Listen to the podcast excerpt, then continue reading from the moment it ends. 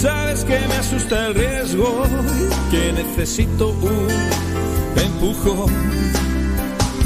Y tú insistes que soy libre, que me dejas escoger y me haces pasarlo mal hasta que logro entender.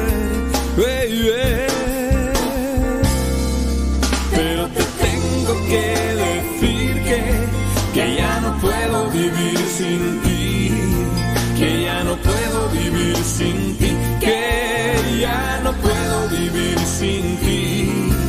Pero te tengo que decir que, que ya no puedo vivir sin ti, que ya no puedo vivir sin ti, que ya no puedo vivir sin ti.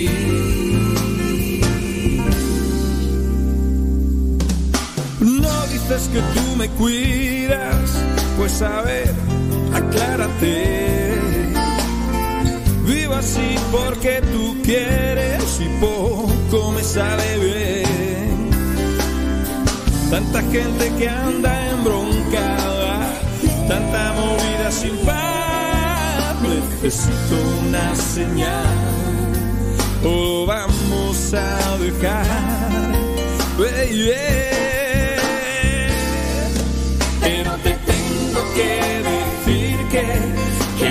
puedo vivir sin ti, que ya no puedo vivir sin ti, que ya no puedo vivir sin ti. Pero te tengo que decir que, que ya no puedo vivir sin ti,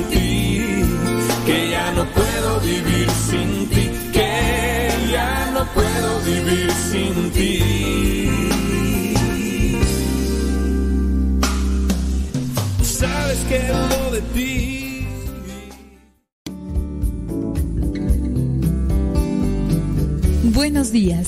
Iniciamos nuestra jornada poniéndonos en manos de nuestro Creador.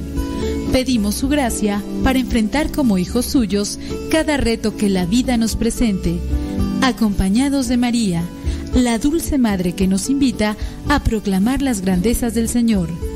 Camina con nosotros en radiocepa.com, emisora católica de los misioneros servidores de la palabra.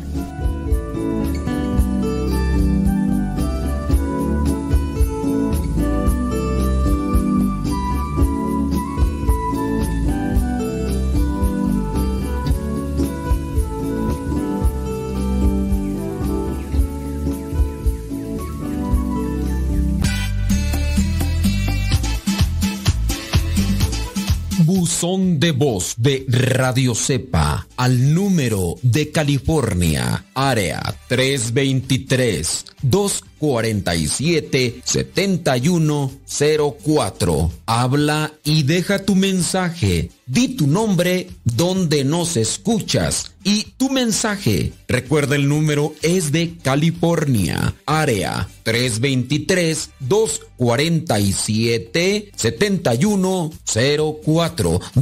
7104 247 7104 área 323 este número es de California, Estados Unidos. 247-7104, área 323, el buzón de voz de Radio Cepa.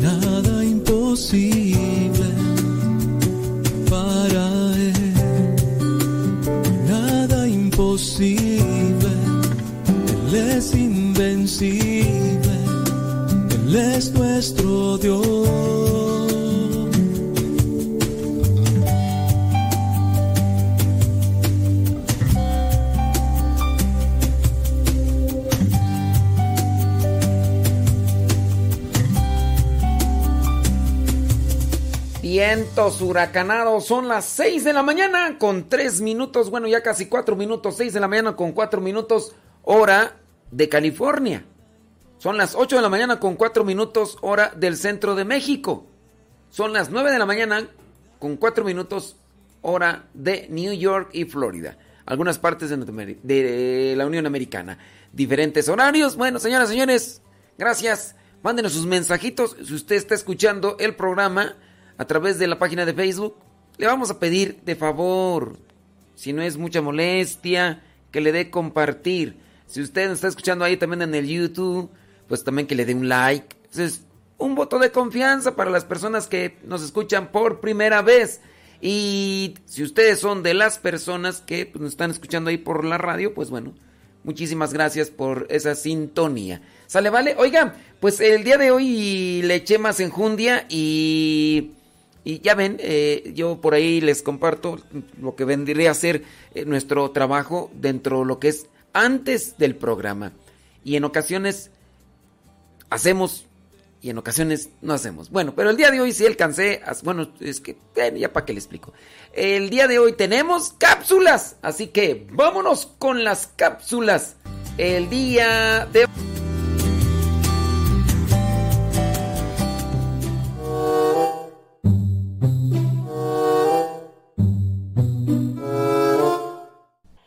¿Sabías que la Iglesia Católica dedica cada mes del año a una determinada devoción? Déjame te lo explico.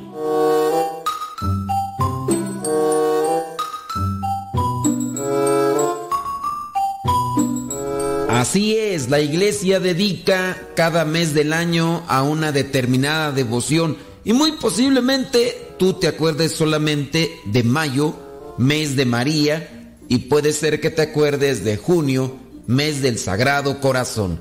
Pero ahora te vamos a decir cuáles son estas devociones que están determinadas para cada mes del año dentro de la Iglesia Católica. Por ejemplo, enero, la devoción dedicada a este mes es la de el Niño Jesús. Para el mes de febrero, la devoción es de la Santísima Trinidad. Para el mes de marzo, la devoción es de San José, esposo de la Virgen. De hecho, si te has fijado, aunque regularmente en marzo cae el tiempo de cuaresma, aún así se celebra esta solemnidad. Para el mes de abril, la devoción dedicada es la resurrección de Jesucristo y alegría pascual. Para el mes de mayo, la devoción, pues como ya conoces, es de la Virgen María. Para el mes de junio, la devoción es del Sagrado Corazón de Jesús. ¿Sabías que para el mes de julio, la devoción que la iglesia dedica es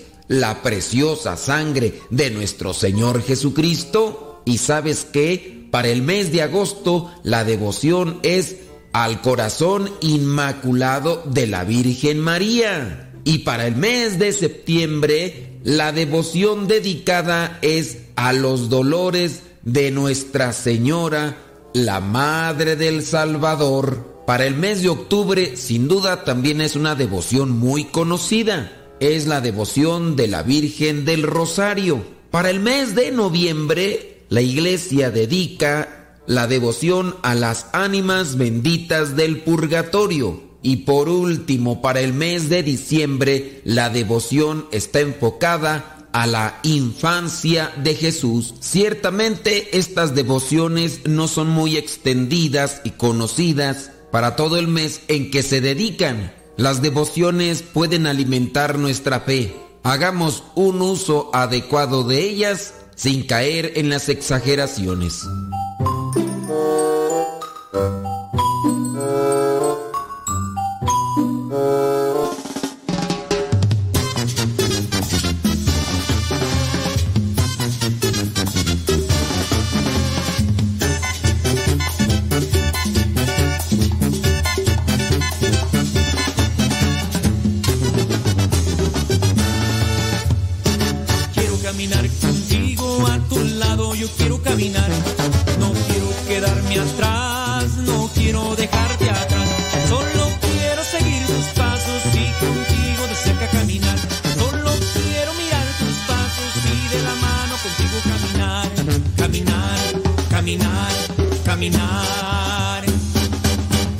No, no, no. Oh, ya son nueve minutos, nueve minutos después de la hora, a tiempo con el tiempo para que lleguen a tiempo.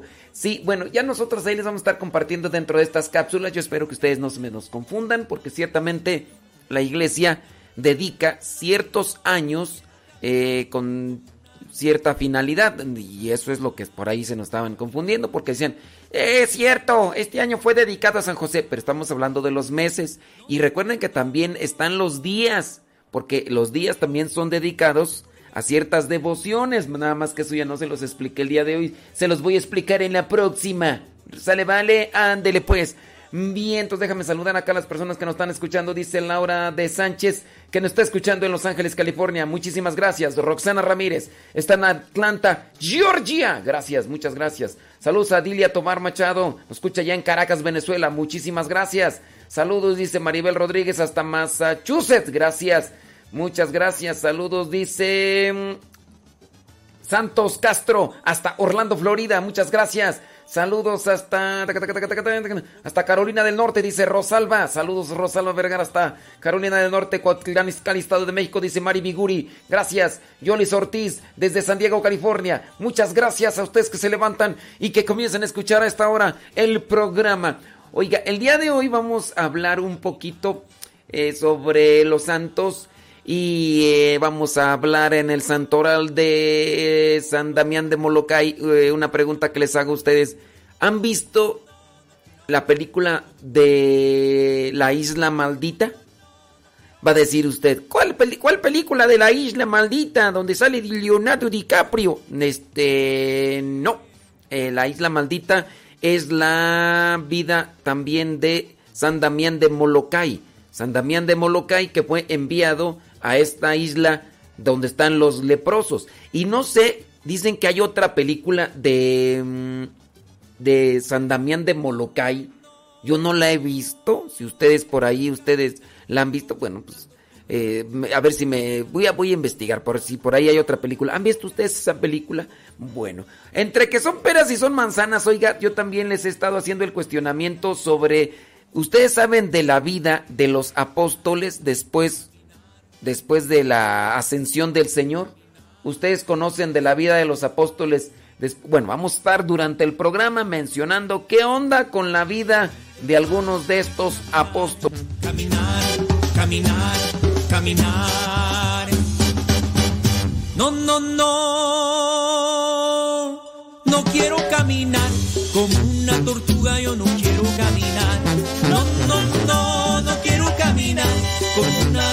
yo no quiero caminar. No, no, no, no quiero caminar. Como una tortuga yo no quiero caminar. Caminar, caminar, caminar.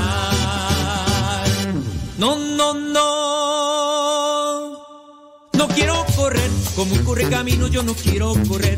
No, no, no, no quiero correr, como un corre camino yo no quiero correr. No, no, no, no quiero correr. Como un corre camino yo no quiero correr. Correr, correr, correr. Tranquilitos, tranquilitos.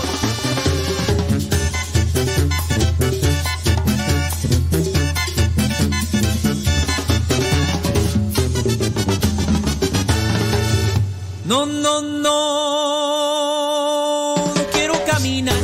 como una tortuga, yo no quiero caminar. No, no, no, no quiero caminar como una tortuga, yo no quiero caminar. No, no, no, no quiero caminar como una tortuga, yo no quiero caminar.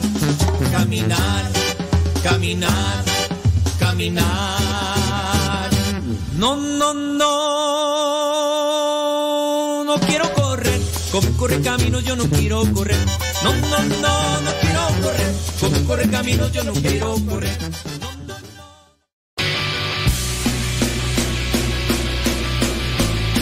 de tu palabra y no puedo parar. Lo que me das en ningún lado lo puedo hallar. amor. Mi alma respira meditación.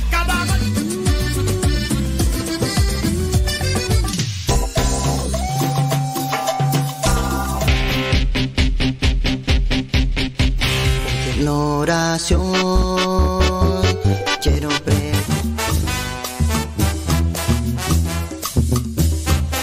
Más géneros en música católica, aquí en radiocepa.com, la estación por internet de los misioneros servidores de la palabra.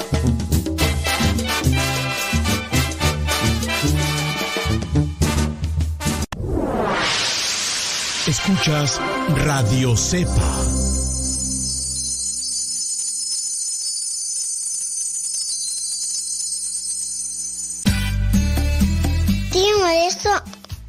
Que me gusta escuchar mucho Nano Cepa.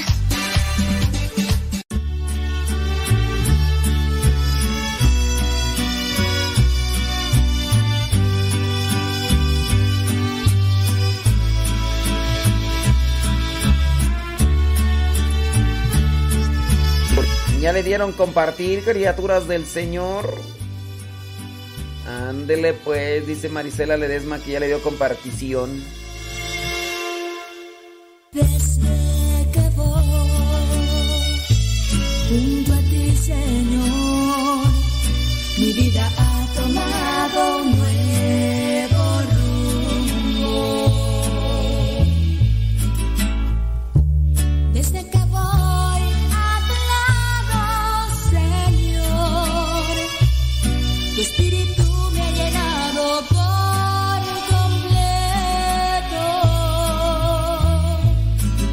Pues has puesto tu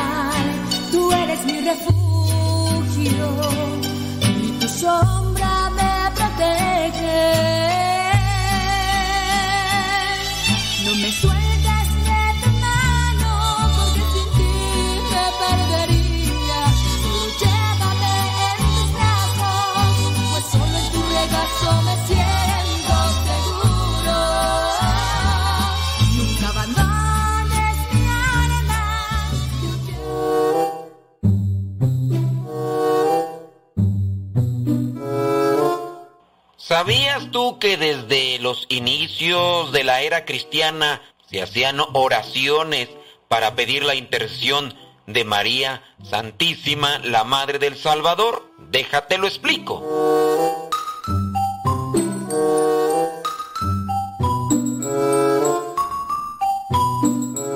Muchas veces se nos ha criticado y se nos sigue criticando y se nos seguirá criticando por pedir la intercesión de la Madre del Salvador o como decía Isabel, la prima de la Virgen María, la Madre de mi Señor. Si bien no es una obligación que nosotros tengamos que recurrir a la Madre del Salvador y podemos acudir directamente a Jesucristo, tampoco podemos decir que es una herejía acudir a ella, porque si a nosotros no nos niega nada nuestro Señor Jesucristo, menos se lo va a negar a su bendita Madre. No sé si tú has escuchado esta oración que dice, bajo tu amparo nos acogemos, Santa Madre de Dios no deseches las súplicas que te dirigimos en nuestras necesidades. Antes bien, líbranos de todo peligro, oh Virgen gloriosa y bendita. Amén. ¿Sabías tú que hace muchos años se encontró un pergamino en las cercanías de Egipto que tenía esta oración muy peculiar para nosotros los cristianos católicos. Este pergamino, según los estudiosos, es del año 250 de nuestra era. Y si ustedes han estudiado lo que es la Sagrada Escritura, sabrán que en el año 250 todavía ni siquiera estaba formulado el conjunto de libros sagrados que tenemos en el Nuevo Testamento, que por cierto la Iglesia Católica fue la que determinó y designó cuáles eran los libros inspirados por Dios, que son en este caso 27 libros del Nuevo Testamento. Pero ni siquiera para el año 250 se tenía ya bien determinado cuántos libros iban a ocupar el canon o el conjunto de libros sagrados. Pero eso sí, Para aquel tiempo ya se rezaba pidiendo la intercesión de la Madre del Salvador. No está mal pedir la intercesión de María Santísima si entre nosotros mismos pedimos intercesión y oración, teniendo la seguridad y esperanza que la Madre del Salvador ocupa un lugar muy especial ante su presencia. Nosotros no hacemos mal en pedirle que interceda por nosotros. Uh-huh.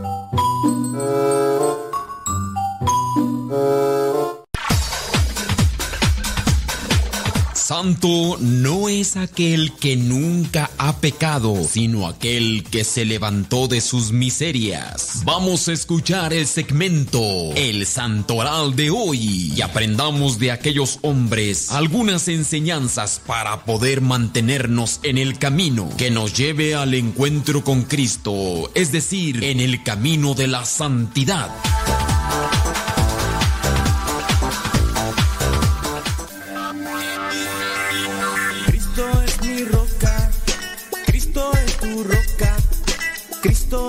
Roca donde mi vida está edificada.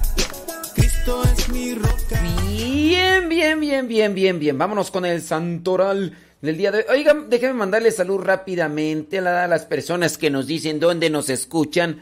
Muchísimas gracias. Dice Silvia Leticia Ábalos desde Houston, Texas. Leonor Gutiérrez desde Houston, Texas.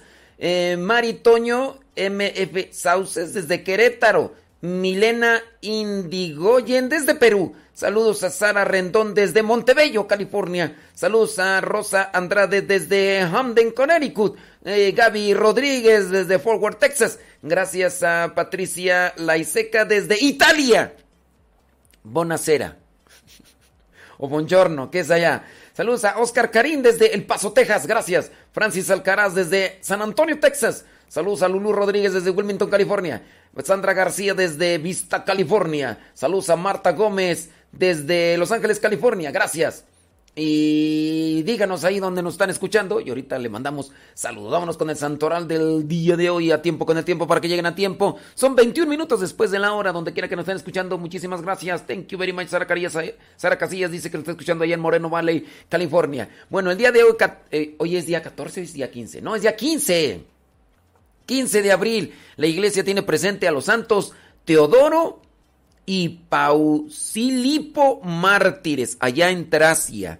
Ellos murieron en el año 137. También la iglesia tiene presente allá en Licia a San Crescente.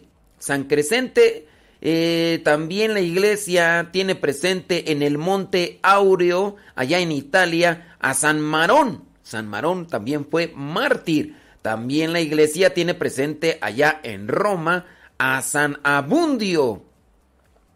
Murió en el año 564. La- yo tenía un tío, ¿verdad? En paz descanse, hermano de mi abuelito, un tío abuelo, ¿verdad? Abundio. También la iglesia tiene presente allá en la Galia a San Paterno.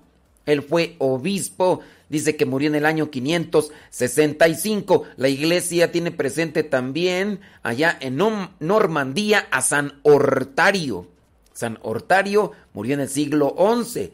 También la iglesia tiene presente allá en Andalucía a la Santa Potenciana Virgen, murió en el siglo XIII. Y por último, la iglesia tiene presente a San Damián, conocido San Damián de Molokai por la isla de los leprosos, donde él estuvo haciendo su apostolado y anunciando la buena nueva.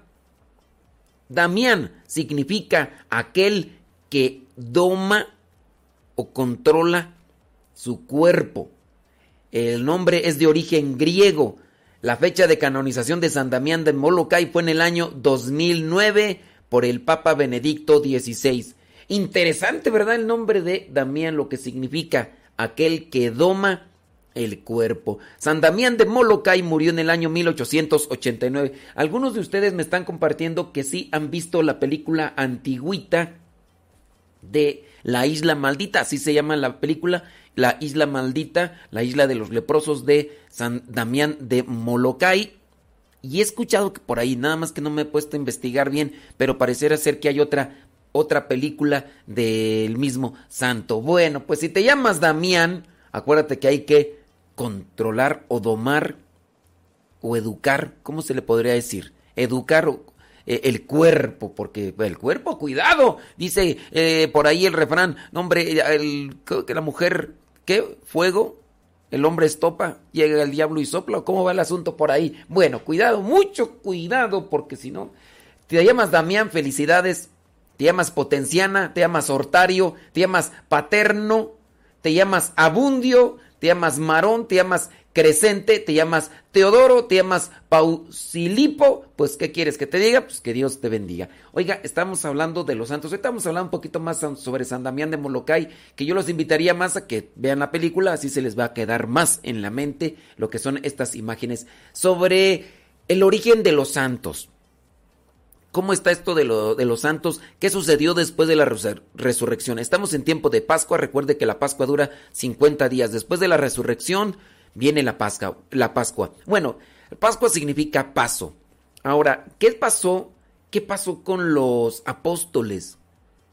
Algunos de ellos, por ejemplo, en el caso de Santiago eh, el Mayor, sí aparece que fue martirizado allí en la Biblia no de los otros apóstoles. Para eso entonces nos podemos apoyar de la tradición, lo que dicen las cartas, los escritos de la primera era cristiana.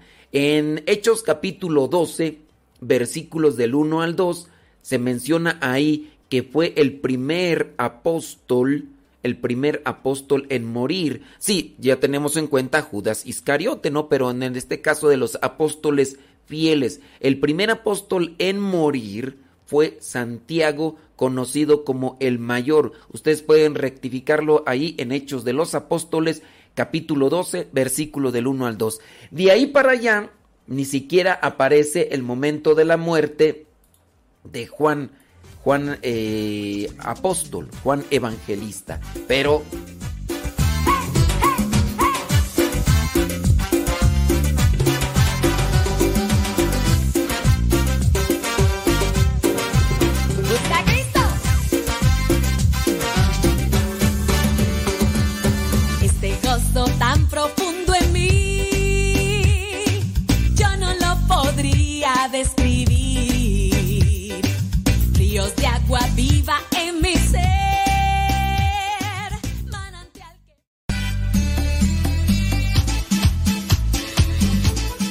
Buzón de voz de Radio Cepa al número de California, área 323 247 7104. Habla y deja tu mensaje. Di tu nombre donde nos escuchas y tu mensaje. Recuerda el número es de California, área 323 247 7104 247 7104 área 323 este número es de California, Estados Unidos. 247-7104, área 323, el buzón de voz de Radio Cepa.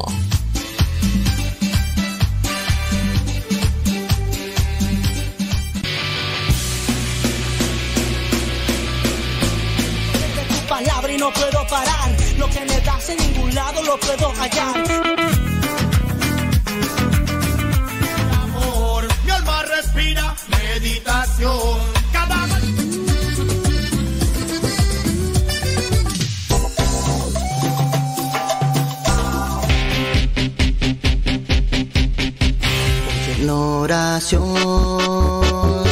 Quiero pre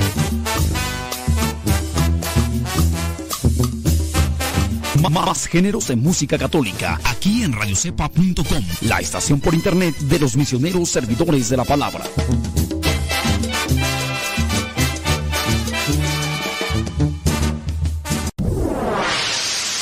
Escuchas Radio Cepa.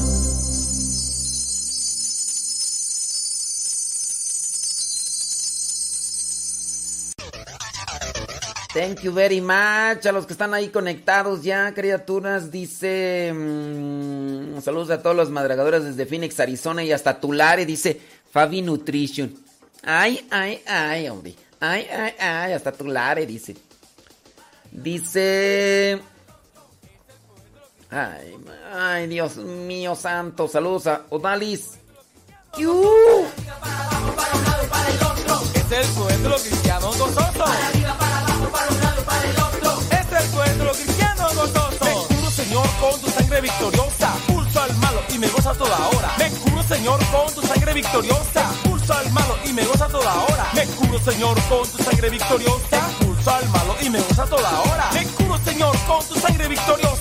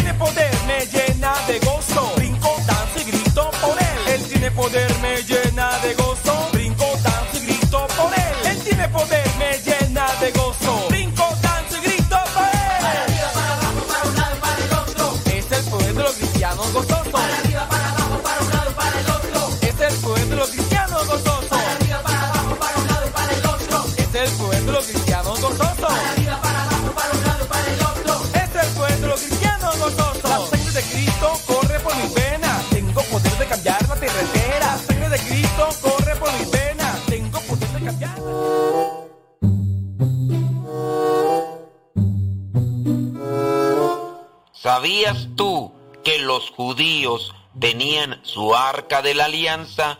¿Y sabías tú que los católicos tenemos una nueva arca de la alianza? Déjame te lo explico.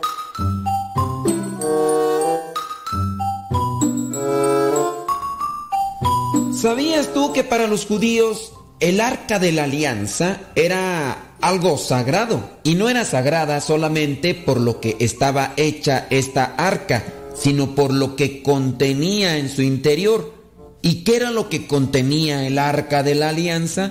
Bueno, pues tenía un poco de maná. El maná era un poco de aquella comida que Dios le daba al pueblo de Israel durante aquellos 40 años que estuvo caminando en el desierto, que se dice que era como una pequeña flor o escarcha que se preparaba con ello algo de pan. Todos los días tenían que levantarse, recoger esta escarcha o este maná, que la palabra maná significa ¿qué es esto? Y con ello preparaban el pan de cada día. No podían juntar mucho maná y con ello ya preparar para toda la semana o todo el mes, sino era todos los días para dar a conocer que Dios es providente y que no iba a dejar sin comer a sus hijos. El arca de la alianza de los judíos también tenía las tablas de la ley, los mandamientos que Dios había dado a Moisés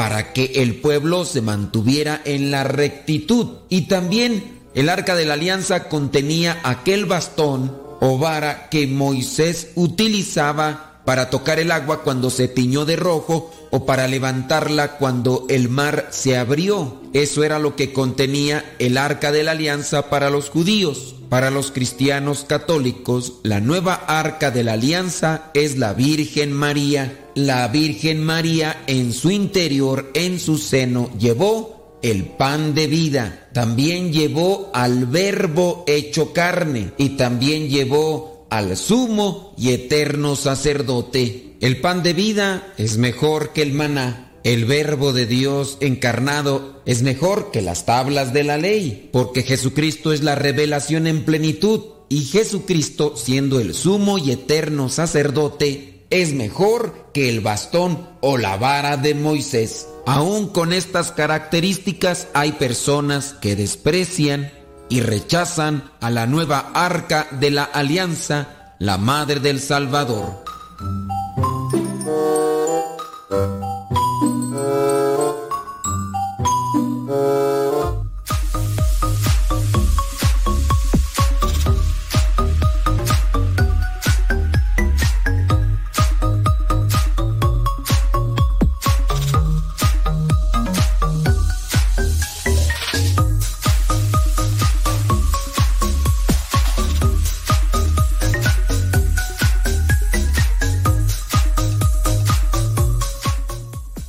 Muchísimas gracias por estar ahí conectados con nosotros, dice Iván y Liliana, que son de la comunidad de boyeros. Uy, requete lejos, tú, uy, excuse me, qué barbaridad, qué, qué, qué, qué lejanía, qué...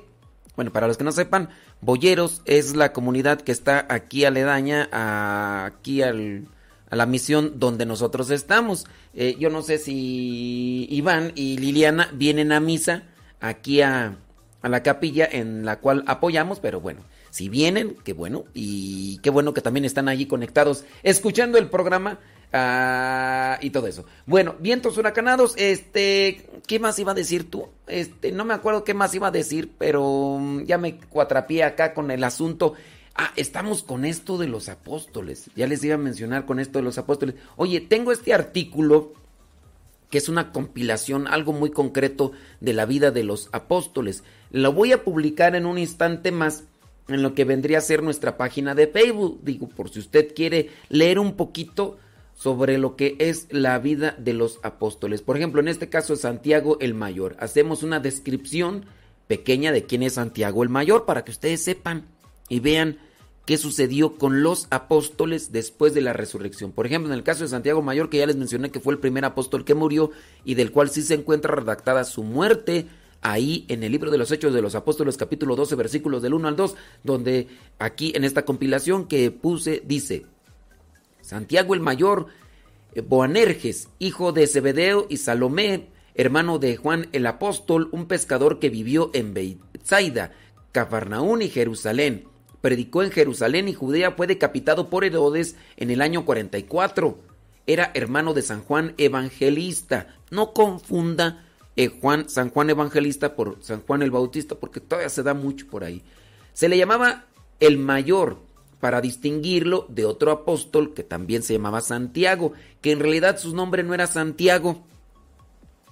No, no era su nombre Santiago en realidad, solamente que cuando se hizo la evangelización, porque el nombre verdadero de Santiago es Jacobo. Nada más que los españoles cuando nos trajeron la evangelización dentro de lo que es San Jacob, San Jacob, Santiago, Santiago y se quedó Santiago. Y pues pero en realidad no es Santiago. Ahora dirán, ¿y por qué no se corrige? Pues ya son cosas que están muy arraigadas dentro de lo que es la forma de expresión y pues corregirlo, aunque sí hay algunas Biblias que no dicen Santiago, dicen Jacobo. Bueno, pero ahí está para distinguir Santiago el mayor y Santiago el, man, el menor, que era el más, más joven que él. Con sus padres Zebedeo y Salomé vivían en la ciudad de Bethsaida, junto al mar de Galilea, donde tenían una pequeña empresa de pesca, tenían obrero a su servicio y su situación económica era bastante buena, pues podían asustar, ausentarse del trabajo por varias semanas, como lo hizo su hermano Juan cuando se fue a estarse una temporada en el Jordán escuchando a San Juan el Bautista. Entonces aquí hacemos una pequeña cronología e historia de los apóstoles. En un ratito más les vamos a poner ahí este artículo en nuestra página de Facebook y nuestra página de Twitter por si ustedes quieren leer un poquito más sobre la vida de los apóstoles. ¿Sale, vale? Eh, el nombre de Santiago proviene de las, de las palabras Sant y Jacob, porque su nombre en hebreo era Jacobo. Bueno, ahí ya les explicamos. En griego, en arameo, porque los nombres de los apóstoles regularmente todos estaban en hebreo y en arameo. El significado de Santiago, o en este caso Jacob, es sostenido por el talón. Ahí les ponemos hasta eso tú, el significado del nombre de cada uno de los apóstoles. Número 2, San Andrés. Andrés era el hermano de Pedro e hijo de Jonás. Vivió en Bethsaida y Cafarnaún, era pescador antes de que Jesús lo llamara, tuvo el honor y el privilegio de haber sido el primer discípulo que tuvo Jesús junto con San Juan. ¿Quiénes son los dos primeros discípulos que acompañaron a Jesús siguiéndolo? Andrés y Juan. Juan, el hermano de Santiago el Mayor. Dice, los dos eran discípulos de San Juan el Bautista, Andrés y Juan.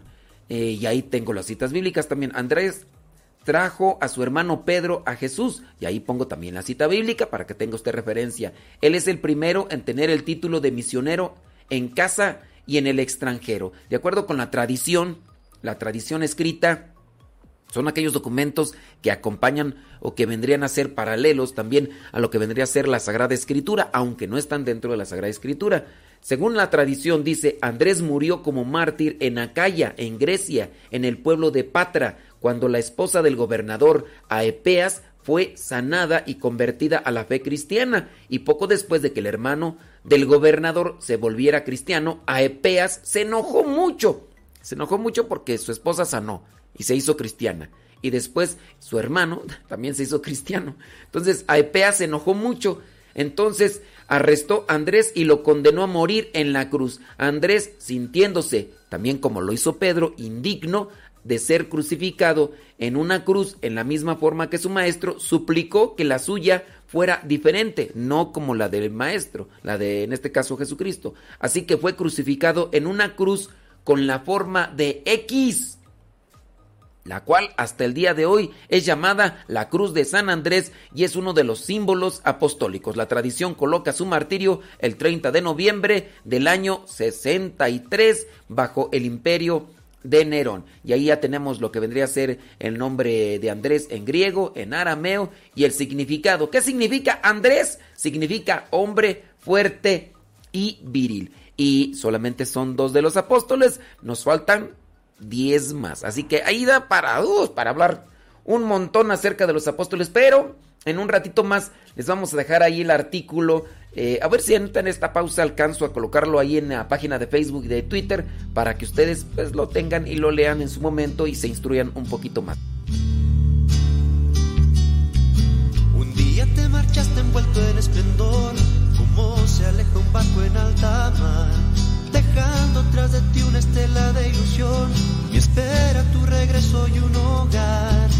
Mañana tras mañana y al caer el sol, nostalgia del pasado en mi mirar. Tío Modesto, es que me gusta escuchar mucho Nano Sepa.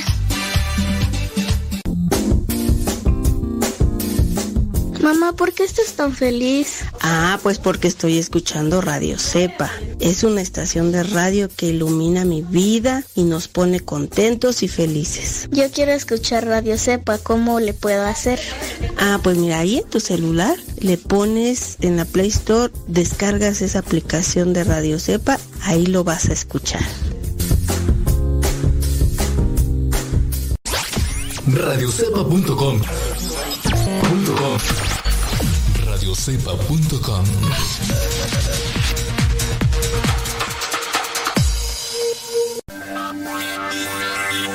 Cristo es mi roca, Cristo es tu roca, Cristo es la roca donde mi vida está edificada. Cristo es mi roca, Cristo es tu roca, Cristo es la roca donde mi vida está edificada. Quien construye su vida en Cristo sobre roca, está edificando. No habrá vientos ni corrientes que le derrumben su casa, está sobre roca. Quien construye su vida en Cristo sobre roca, está edificando. No habrá vientos ni corrientes que le derrumben su casa, está sobre roca. Cristo es mi roca, Cristo es tu roca, Cristo es la roca donde mi vida está edificada. Cristo es mi roca, Cristo es tu roca, Cristo es la roca donde mi vida está edificada.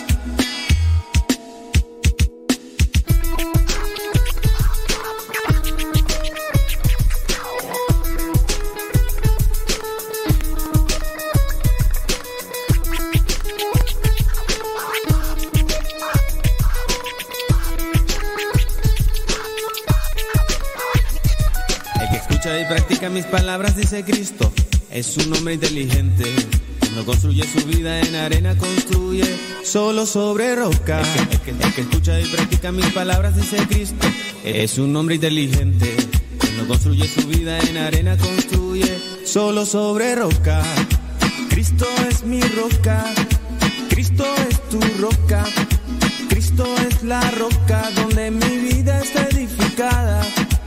Cristo es mi roca, Cristo es tu roca, Cristo es la roca donde mi vida está edificada. Escucha sus palabras, construye en la roca con buena simiente. La arena en tu vida es lo falso, fracaso. Tienes que luchar, tienes que luchar. Vida nueva, Cristo tu roca te dará. Si sientes tristeza, temor, debilidad, con Cristo tu roca ten gozo, fortaleza y paz. Cristo es mi roca, Cristo es tu roca, Cristo es la roca donde mi vida está edificada. Cristo es mi roca, Cristo es tu roca, Cristo es la roca donde mi vida está edificada.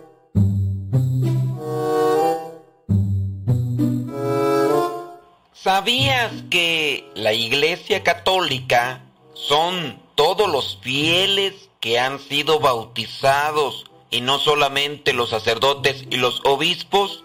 Déjame te lo explico.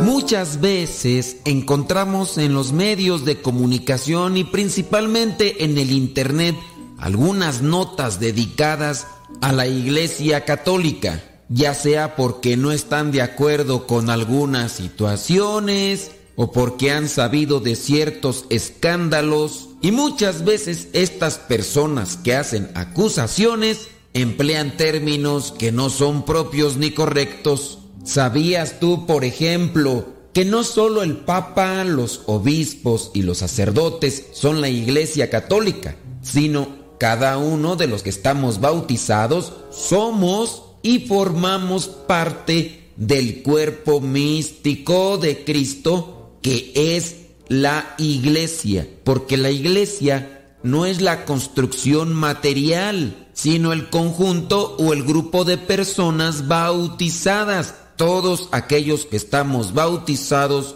somos la iglesia. Recordemos la etimología de la palabra iglesia que viene del latín ecclesia y ecclesia en latín viene del griego que también se pronuncia igual. Eclesia era la asamblea de ciudadanos reunidos para discutir asuntos que concernían a la sociedad y San Pablo usó esta palabra de eclesia en griego para referirse a la congregación de los creyentes cristianos. El Catecismo de la Iglesia Católica, en su número 781, dice, En todo tiempo y lugar ha sido grato a Dios el que le teme y practica la justicia. Sin embargo, quiso santificar y salvar a los hombres, no individualmente y aislados, sin conexión entre sí, sino hacer de ellos un pueblo para que le conociera la verdad y le sirviera con una vida santa. Reflexionemos sobre nuestra participación dentro de la iglesia y veamos de qué forma tenemos que ayudarnos. Y solamente para recordar que una cosa son los templos, otra cosa son los líderes, los encargados y administradores, pero todos los bautizados formamos parte de la iglesia.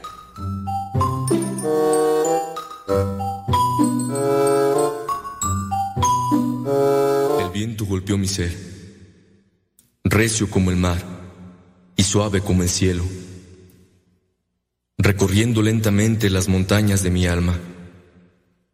Juntos hicimos amistad, alimentó mis más grandes ilusiones. El viento siguió corriendo. Donde quiera que nos escuche, como quiera que nos escuche, aquí estamos al pie del cañón. Dice una persona, escuché que San Juan el Evangelista es el joven rico, el que le preguntó a Jesús cómo llegar al reino de los suelos. ¿Sí será? ¿O usted qué dice? No, pues quién sabe si será que el reino de los suelos. No, ese reino yo no lo conozco, tú. Yo conozco el reino de los cielos. Bueno, no lo conozco, ¿verdad? Pero, pero sí el reino de los suelos es, es otro reino. Así como el reino de Asgar, el reino de... mm, ¿El reino de dónde? ¿De Narnia? El, el reino de la Tierra Media, como las crónicas de Narnia. Oye, Gustavo, ¿has, has leído mm, El Señor de los Anillos? ¿Has leído El Sinmarión? ¿Has leído El Hobbit? No, las películas no, no los libros. ¿Has leído Crónicas de Narnia? 1, 2, 3, 4, 5, 6 y 7. Porque nada más pues hay gente que ha visto la película. Interesantes los libros, ¿eh? Interesante. Bueno, yo sé que tú no, no te gusta ese tipo de literatura, pero sí es interesante cómo a través de la, de la- con la imaginación se transmiten muchas, pero muchas cosas. No, pero fíjense que es el reino de los suelos, no. No. También dice que, dice que escuchó, dice escuchó. Aquí, también pongan atención a quien escuchan, porque si escuchan a mi tío Pichirilo, pues mi tío Pichirilo ni fue a la escuela, ni lee. Mi tío Pichirilo no, mi tío Pichirilo también depende de quién escuchen, ¿verdad? Entonces, pues no, mucho cuidado, mucho cuidado. Eh, hay teorías, pero no, no, nunca dicen que San Juan Evangelista fue el joven rico. Si bien hay una tradición, hay una teoría que refiere quién podría ser, quién podría ser el joven rico, algunos sugieren que ese joven rico podría haber sido Juan Marcos, que no es el mismo que Juan el Evangelista. Y no es el reino de los, de los suelos, es el reino de los cielos. Pero eso son teorías, teorías bíblicas. ¿Por qué? Porque la mamá de Juan Marcos tenía dinero. Y de hecho los estudiosos de la Biblia sugieren que la casa donde se llevó a cabo la última cena es la casa de la mamá de Juan Marcos, que en algún momento ya les hicimos una trivia donde les preguntamos cómo se llama la mamá de Juan Marcos, porque sí está registrado en los pasajes bíblicos. Y ahí entonces damos a conocer cómo se llama la mamá de Juan Marcos, el que viene a ser el evangelista, que no fue apóstol, pero los estudiosos dicen que sí fue el discípulo, que por cierto Juan Marcos después fue el que siguió a Bernabé, Bernabé lo llevó a Pablo, después Juan Marcos se rajó en la misión, después Juan Marcos se fue de la misión, Pablo se enojó con Bernabé, Bernabé le dio a Fuchilanga, Fuchilanga le dio a... Entonces Pablo y Bernabé se enojaron. Bernabé fue por Juan Marcos. Después Bernabé regresó con Juan Marcos. Pablo se enojó y dijo, no, yo no lo quiero. A ver para qué se iba de misión y todo el rollo. Y entonces Bernabé se fue de misión para otro lado. Pablo se fue para otro lado. Pero después hay una reconciliación y después ya Pablo se reconcilia con Marcos y ya después incluso le llama a su hijo. Eso ya lo hemos platicado en otros programas, nada más que yo sí se los manejo así de manera eh, muy sintetizada. Bueno, oiga, por cierto, ya le dejamos allí en nuestra página de Facebook y de Twitter, les dejamos el escrito completo para que ustedes lo lean de los apóstoles. ¿Qué sucedió con los apóstoles después? Pero léalo hoy. No lo deje. Ahí lo voy a guardar para ahí después. Le va a pasar lo que a mí. Yo eh, tengo ahí un montón de libros, digo, al ratito los leo. Y mira, entre que el ratito los leo y que no sé qué, ya son eh, años, años. Aquí tengo aquí, mira, varios libros, novelas que me regalaron y yo digo, al ratito los voy a leer. ¿Cuál? Tengo aquí unos libros que hace poquito compré por estudio y mira, ahí los tengo. No lo deje para después. Este artículo se lo chuta en menos de seis minutos. Menos de seis minutos. Así que no lo deje para después porque si no, mire, se le va a ir el tiempo ya. Así que, Gustavo, Gustavo Tapia, ahí te dejo para que Digo, tú lees otras cosas, ahí sirve que lees en español y eh, mejor, mejoras tu español para que puedas hablar. No, entonces ahí te lo voy a dejar, ¿ok? Eh, hablando de este escrito, les iba a hablar sobre San Damián de Molokai, pero yo me imagino que al rato el padre Agustín va a hablar sobre San Damián de Molokai, yo pienso, ¿verdad? Pero, eh, por ahí busquen la película también para que se les quede más. Mejor yo les voy a hablar un poquito más sobre lo que son estos apóstoles para que eh, les piquemos la curiosidad, la inquietud y ustedes se pongan a leer este artículo. En el caso de Bartolomé, el otro de los apóstoles, Bartolomé, que también es conocido como Natanael, hijo de Talmai, vivió en Caná de Galilea. La tradición dice que Bartolomé o Natanael fue misionero en Armenia. Un número de estudiosos cree que fue el único discípulo que provino de sangre real o de una familia noble. Su nombre significa hijo de Tolmai o Talmai. Bar. Acuérdate que la palabra en, en griego bar, bar significa hijo. Entonces por eso es Bartolomé es hijo de Tolmai, hijo de Talmai. Y encuentre los nombres bíblicos que llevan eh, en su principio, en, lo que es el inicio, llevan la palabra bar y entonces ahí, ahí hay algo de hijo. Barrabás, Simón Barjona y así. Usted chequele, acuérdese, bar. El nombre de Bartolomé aparece en, la, en cada lista de los discípulos, en Mateo, en Marcos, en Lucas, en Hechos. Este no era el primer nombre, no obstante fue su segundo nombre. Entonces, Bartolomé vendría a ser su segundo nombre, el primer nombre podría ser Natanael. Su primer nombre probablemente era Natael, a quien Jesús llamó un verdadero israelita en el Evangelio de Juan capítulo 1 versículo 47. Se transformó en uno de los misioneros más aventureros de la iglesia. Se dice que se dice de él que predicó con Felipe en Frigia y en Hierápolis, también en Armenia. La tradición dice que él predicó en la India y su muerte parece haber tenido lugar ahí en la India. Murió como un mártir por su Señor. Dice la tradición que Bartolomé fue despellejado vivo con cuchillos. A este santo, que fue uno de los doce apóstoles de Jesús, lo pintaban los antiguos con la piel en sus brazos, como quien llevaba un abrigo porque fue despellejado. Entonces, en ese artículo, si ustedes quieren leerlo, les vamos a dejar ahí cómo fue que murieron, cómo fue, cómo es que dice la tradición que murieron y qué significa su nombre, para que ustedes se pongan control. De de pecador y con mucho sabor. De pecador a pecador llegó, te trae el sabor, te trae el control. De pecador a pescador, quiero ser para ti, Señor. De pecador a pescador, quiero ser para ti, Señor. Quiero entrar en el alto mar, para tus almas ir a buscar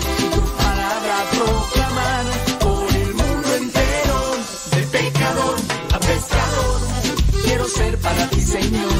De pecador a pescador, quiero ser para ti, Señor.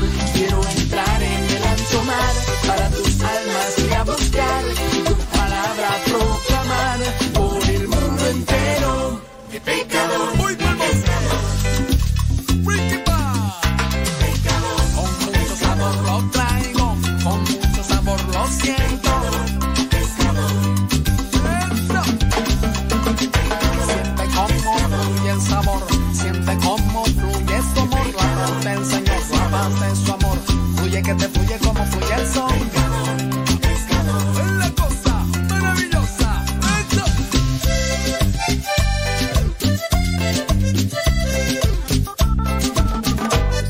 Sobres, sobres, sobres, sobres, sobres, sobres, sobres, sobres. Sobres, sobres, sobres, sobres, sobres, sobres, sobres, sobres. Sobres. Eh, déjame ver por acá, a ver si no me pusieron nada malo. Dice... Mmm, padre, ¿qué curia tiene usted? ¿Qué curia? Ay, acá están como cuando nos escribieron que, que el reino de los suelos. ¡Oh, cielos! Em, saludos, dice bli bli bli, que qué curia. Que qué curia, dice. Bueno, mm, déjame ver. Mm, dice. Ándale después. Gracias. Choco, choco, choco, choco, choco, choco, choco. Taca, taca, tan, tu, tu, tum, tum. Déjame ver. Saludos, dice. Bli, bli, bli, bli, bli, bli, bli, bli. Ándele, pues. Bueno, ya está. Acá. Y bli, bli, bli, bli, bli. Entonces, ¿qué? ¿El, el, el señor de los suelos?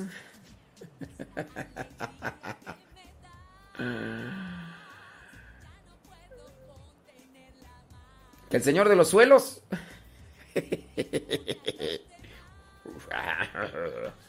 Yo sé que se equivocaron, pero si ya saben cómo soy.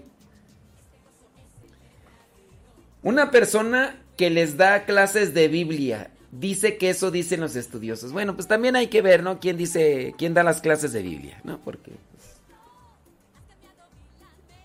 hay que... Y aquí yo pienso que... la- ¿Quieren, ¿Quieren que echemos pleito o qué? Si ustedes, ustedes nomás digan si quieren que echemos pleito. Y si echamos pleito, es jueves, y pues... No, pero hoy sí dormí bien, hoy no ando así. Bueno, no dormí bien. Eran las once y media. Y me levanté a las cinco. A ver, once y media. Eh, ponle que así, dormido, dormido bien después de las 12, ¿no? Entonces, once y media, doce, una, dos, tres, cuatro, cinco. Una, dos, tres, cuatro. Cinco horas dormí. No, pues bien, a comparación de otras veces, ¿verdad? Tres horas o cuatro. Sí, no, hoy pienso que a lo mejor no me enchilo tan, tan pronto como en otras ocasiones, ¿verdad? Pero si le busca ruido al chicharrón, mmm, nada más ponte en una esquina porque si no...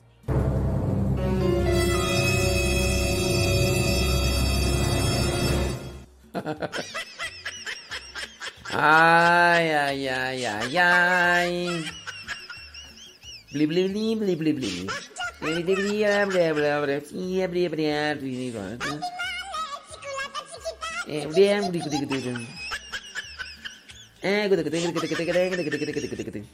Cinco horas dormí. A ver. Si, si, si dormí, me acosté a las once y media. Eh. Agarré como a las doce. Doce, una dos, tres, cuatro, cinco. Una, dos, tres, cuatro, cinco. Ah, sí es cierto. Sí es cierto. Yo pensé que... ¿O cuántas dije yo? ¿Tres o cuatro? Oh, pues, hombre, ustedes... No, pero sí, a ver, 12, 1, 2, 3, 4, 5. Sí, ¿verdad? 5. 1, 2, 3, 4, 5. Sí, 5. 5 horas. Pues sí. Sí, porque hay otras veces que duermo 4. Porque, por ejemplo, si me acuesto a la 1 y me levanto a las 5 y son como 4, ¿no? ¿O qué? ¿O cuántas son? En fin, en fin. Bueno, este, déjame checar por acá lo de San Damián de Molokai porque parece ser que hay películas. Espérame, tantito. Déjame buscar porque ustedes ni me ayudaron a buscar. Qué mala onda, en serio.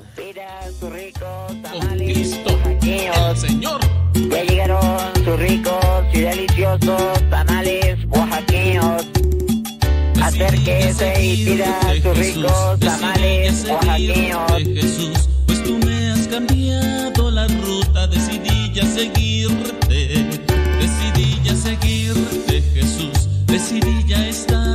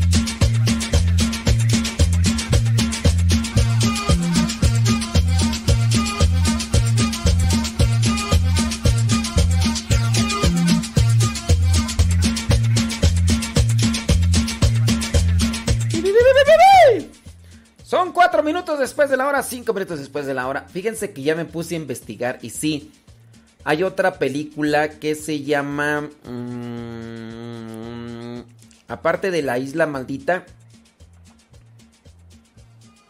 está otra. Eh, se llama... The Story of Father Damien. De hecho, la encontré en el YouTube. Bueno, las dos están en el YouTube, ¿eh? Las dos están en YouTube. La isla de Molokai, que en este caso está bien porque es una película española.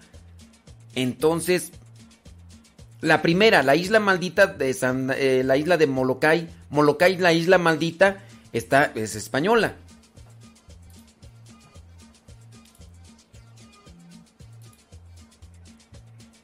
Pero la cuestión aquí que es una película, bueno, no- es, no es mala la película, la película es buena.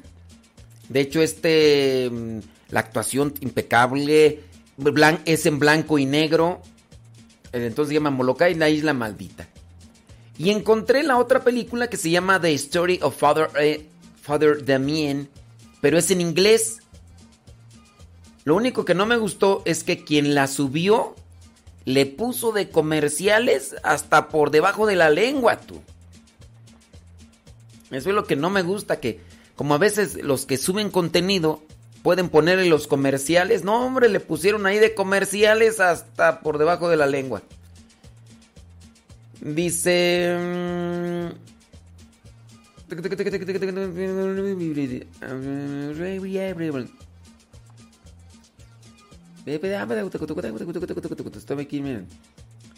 Es una versión holandesa. Molokai fue rodada a las órdenes del director Paul Cox. Eh, coproducido por varios países.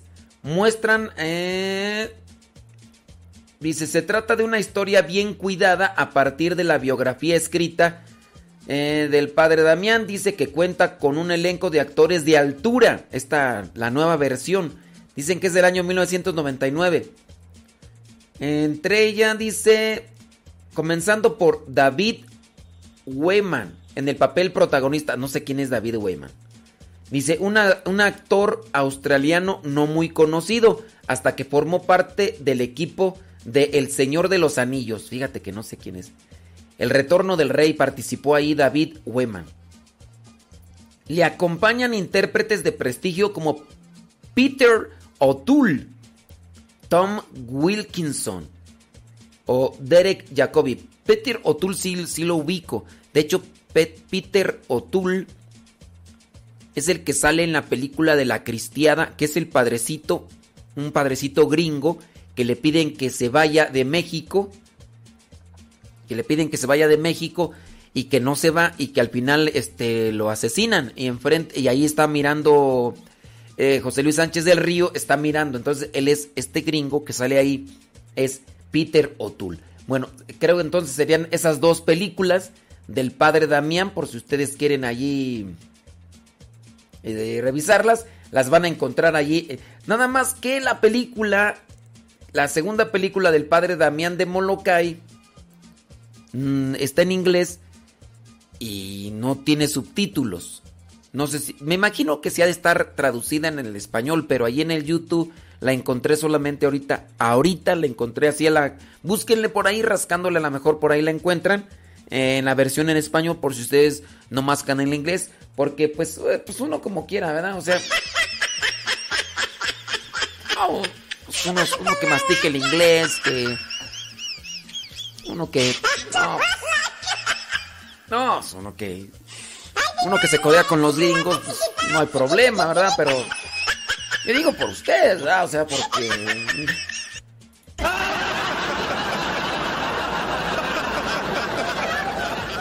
Entonces, este...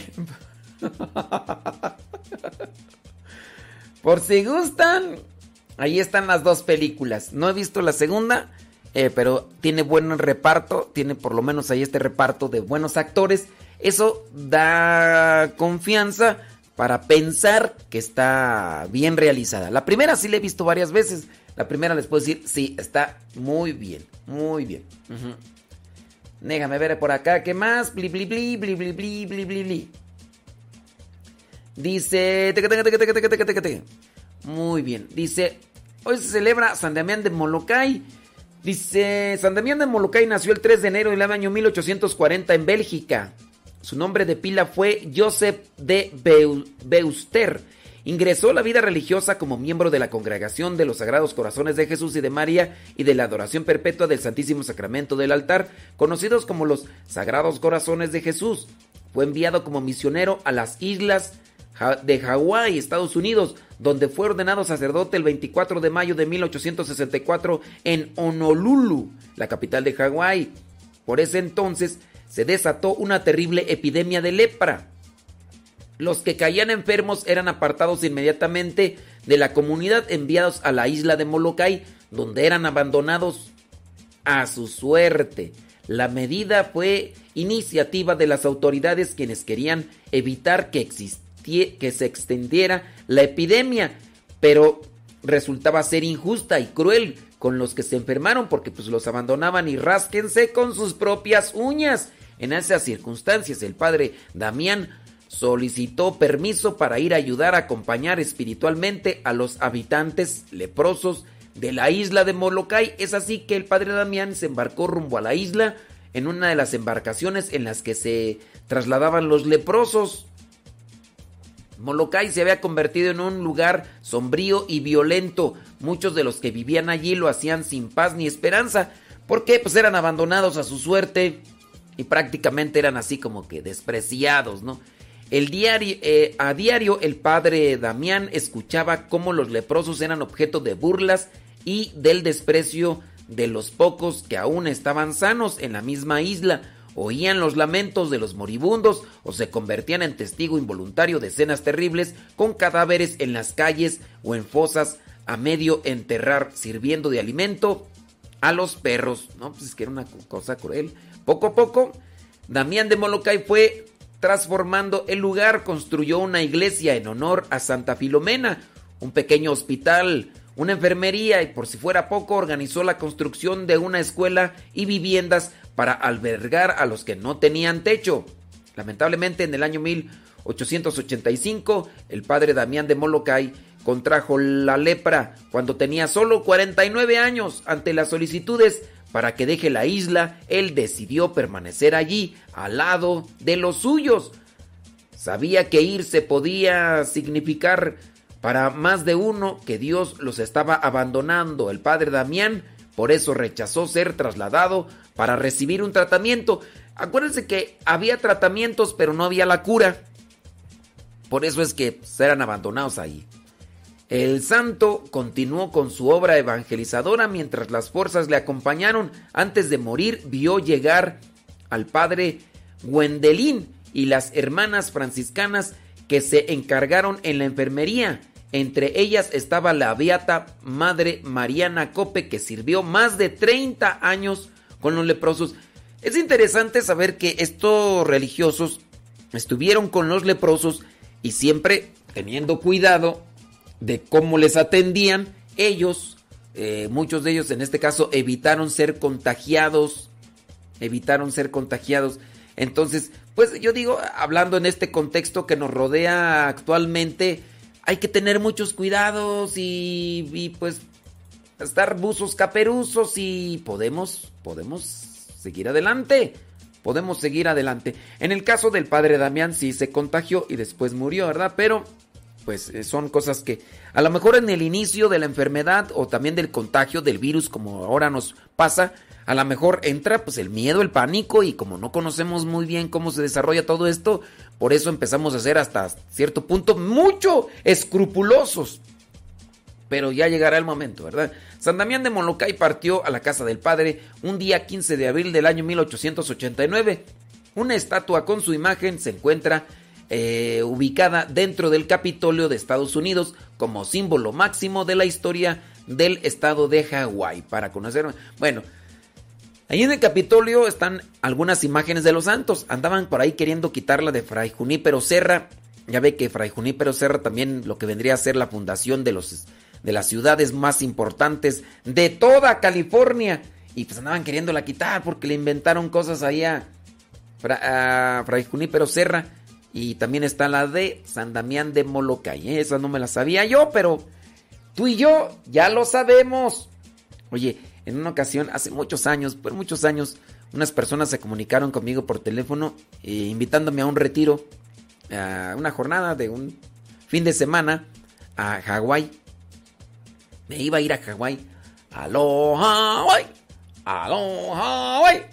Pero pues, no se hizo la machaca. Yo estaba más puesto que un calcetín, pero pues.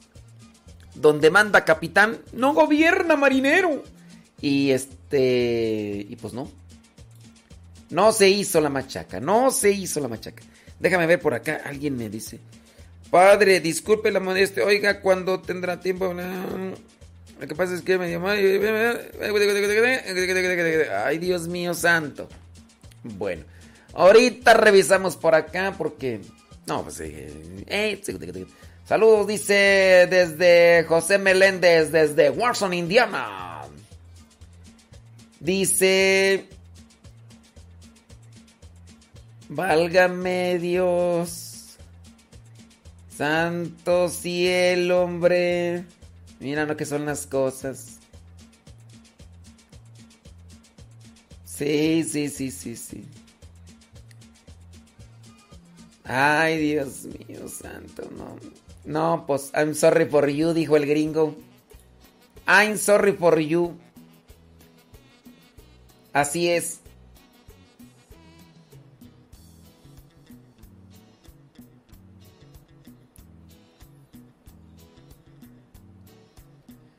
Dice que no es la vara de Moisés, entonces ¿qué era? Dice, usted una cápsula dice que el arca tenía las tablas de la ley, una vasija con el maná y la vara de Moisés. Pero que yo sepa no era la vara de Moisés, sino...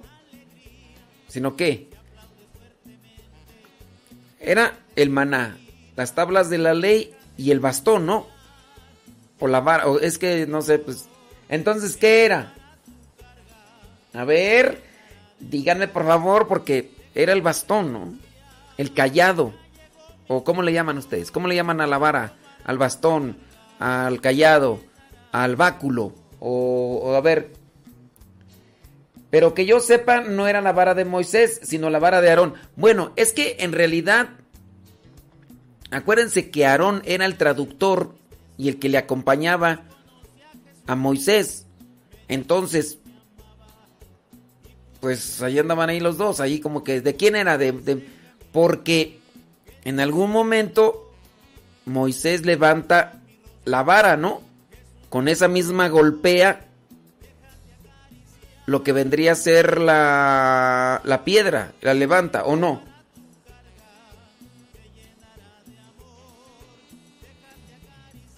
A ver, ahí vamos a meternos a la cuestión ahí. ¿No es la misma vara?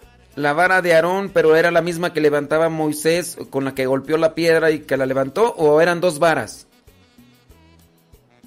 Ahí nos vamos a meter con cuestiones bíblicas, ¿verdad? Y por ahí alguien me escribió, me dice que el video con el Evangelio se escuchan algunas vocecillas de fondo. Fíjense que no me no puse atención. Puede ser que sí.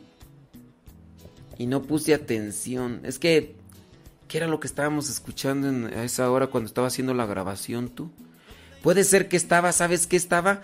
El- la radio. Y entonces por eso se escuchaba. Y a esa hora cuando estaba haciendo el video estaba el programa de Pato y Paco. Entonces, Pato y Paco, entonces puede ser. No es cierto, Pato y Paco no es cierto. Era, era la radio. ¿O qué era tú? Puede ser. Entonces, yo ahí preguntaría, y ahí sí me falta investigar. ¿Eran dos varas? ¿Una vara era de Moisés y otra era de Aarón? ¿O eran, o eran la misma? Si se dice pues que a lo mejor era la vara de Aarón, pero no era la misma que utilizó Moisés para tocar la piedra y levantarla, o era otra. No, yo nomás estoy pues ahí comentando porque pues este... Bueno, entre que son peras y son manzanas, ahí la dejamos cuestionamiento, investigar.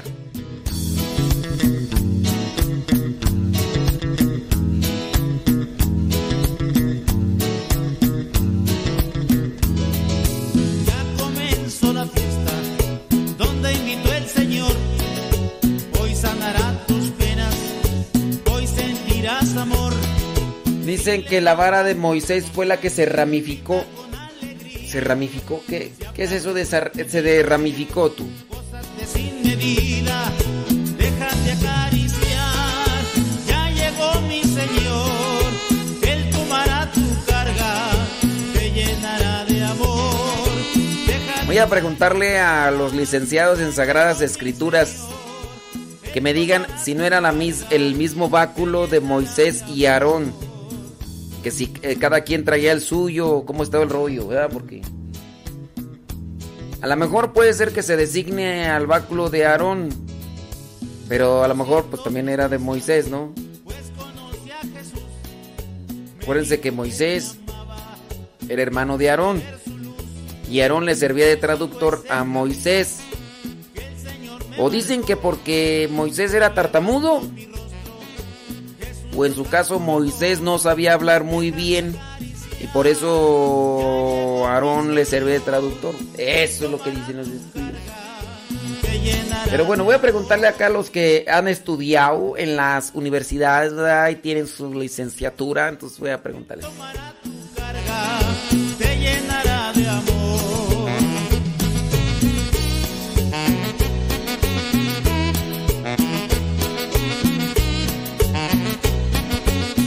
En la Biblia parece que, que- la vara de Aarón floreció cuando fue mm, seleccionado sacerdote. Fíjate que eso yo no lo sabía. No, no, no. ¿Me pueden dar el pasaje bíblico ahí donde dicen que la rama de Aarón floreció cuando fue seleccionado sacerdote? Sí, nomás, nomás para checarlo, ¿verdad? Porque yo no me acuerdo. Ya ven que tengo memoria de teléfono, nomás para checarlo, ¿verdad?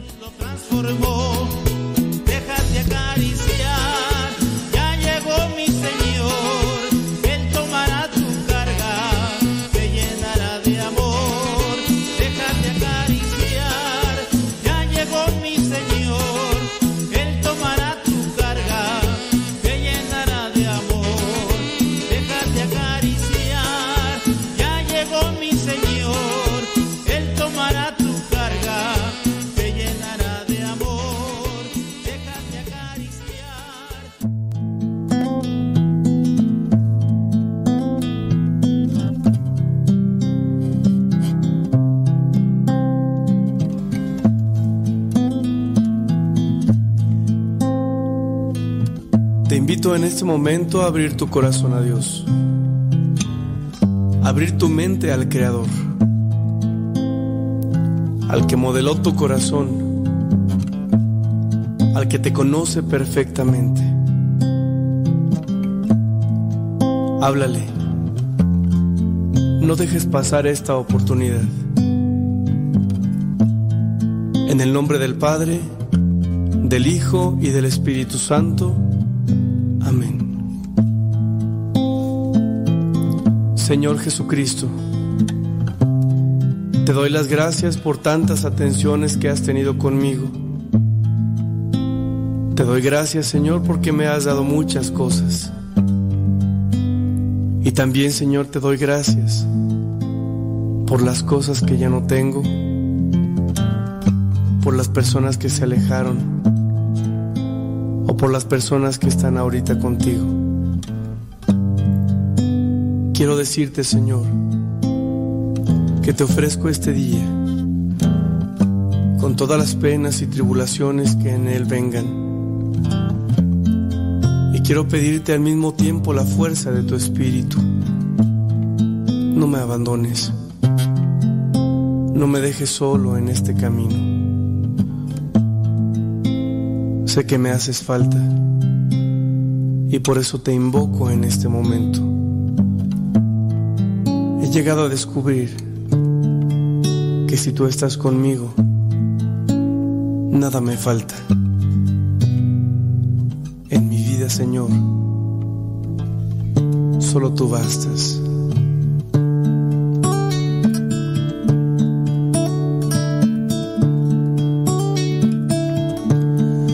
Nada te turbe, nada te espante, todo se pasa, Dios no se muda, la paciencia todo lo alcanza. Quien a Dios tiene, nada le falta. Solo Dios basta, solo Dios basta, solo Dios basta. Aleluya. Sí, Señor. Solo tú eres necesario en nuestra vida.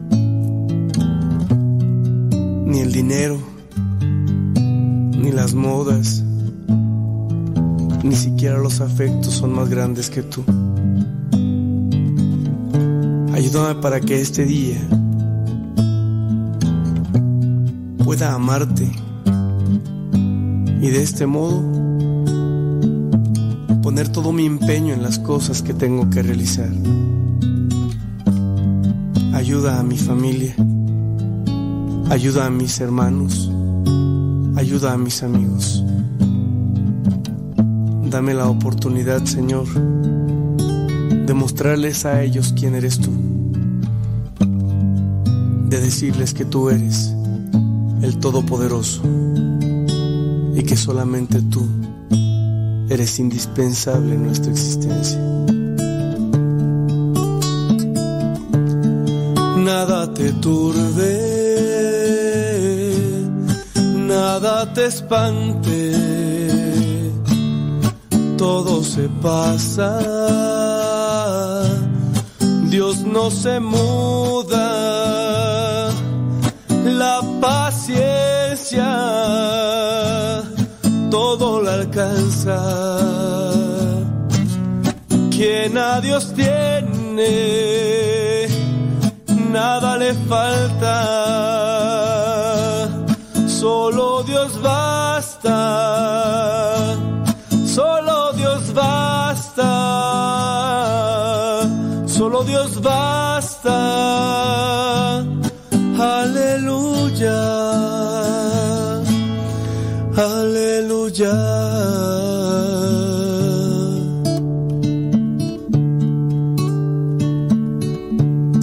Hermano a que dispongas tu vida y tu corazón a esta experiencia de amor.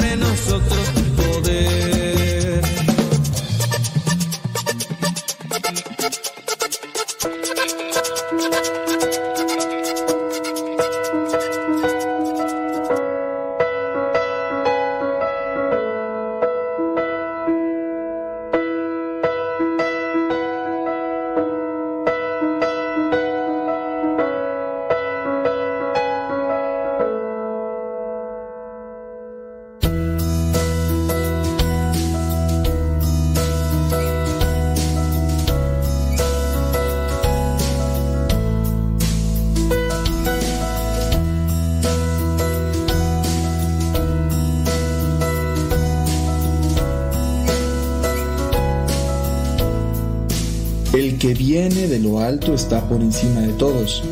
El que tiene su origen en la tierra es terreno y habla de las cosas de la tierra. El que viene del cielo está por encima de todos y da testimonio de lo que ha visto y oído. Sin embargo, nadie acepta su testimonio. El que acepta su testimonio reconoce que Dios dice la verdad, porque cuando habla aquel a quien Dios ha enviado, es Dios mismo quien habla, ya que Dios le ha comunicado plenamente su espíritu. El Padre ama al Hijo y ha puesto todas las cosas en sus manos. El que cree en el Hijo tiene vida eterna, pero quien no cree en Él no experimentará esa vida, sino que está bajo el peso de la ira de Dios. Tómala ya, cachetón. Está muy fuerte. Es decir, el que cree en Jesucristo como el enviado del Padre, cree en el Padre. Sé que suena obvio y lo que voy a decir van a decir muchos, "Ay, pues claro, pero ¿de verdad crees que lo que dice Jesucristo es, o sea, ¿de verdad crees que Cristo es Dios? ¿Y te has puesto alguna vez a pensar, oye, a ver, a ver, a ver, a ver, a ver? O sea, es Dios. Es Dios. Dios, Dios. O sea, Dios que está por encima de, la cuenta más choncha que hayas tenido en toda tu vida en el banco. Imagínate el momento en el que más rico has llegado a ser. Dios está infinitamente por encima de eso. Imagínate el momento en el que más popular hayas llegado a ser. Dios está infinitamente por encima de eso. Imagínate el momento en el que más placer hayas llegado a sentir. Dios está por encima de eso. El momento en el que más amor hayas logrado experimentar aquí en la tierra. Dios está por encima de eso. El momento en el que más preocupación o tristeza hayas llegado a sentir. Dios está por encima de eso. Es decir, es Dios, es Dios, está por encima de todo, ¿no? Por encima de todo, por encima de todo. Y no está mal que esté por encima de todo, es normal, no está peleado con otras cosas. Hay un, hay un personaje por ahí que yo escucho de vez en cuando, eh, que en el otro momento estaba hablando de que se fue a confesar y no sé qué, y que entonces el padre le dijo, bueno, Dios por encima de todas las cosas. Y él dijo, no, mi mamá, mi mamá por encima de todas las cosas.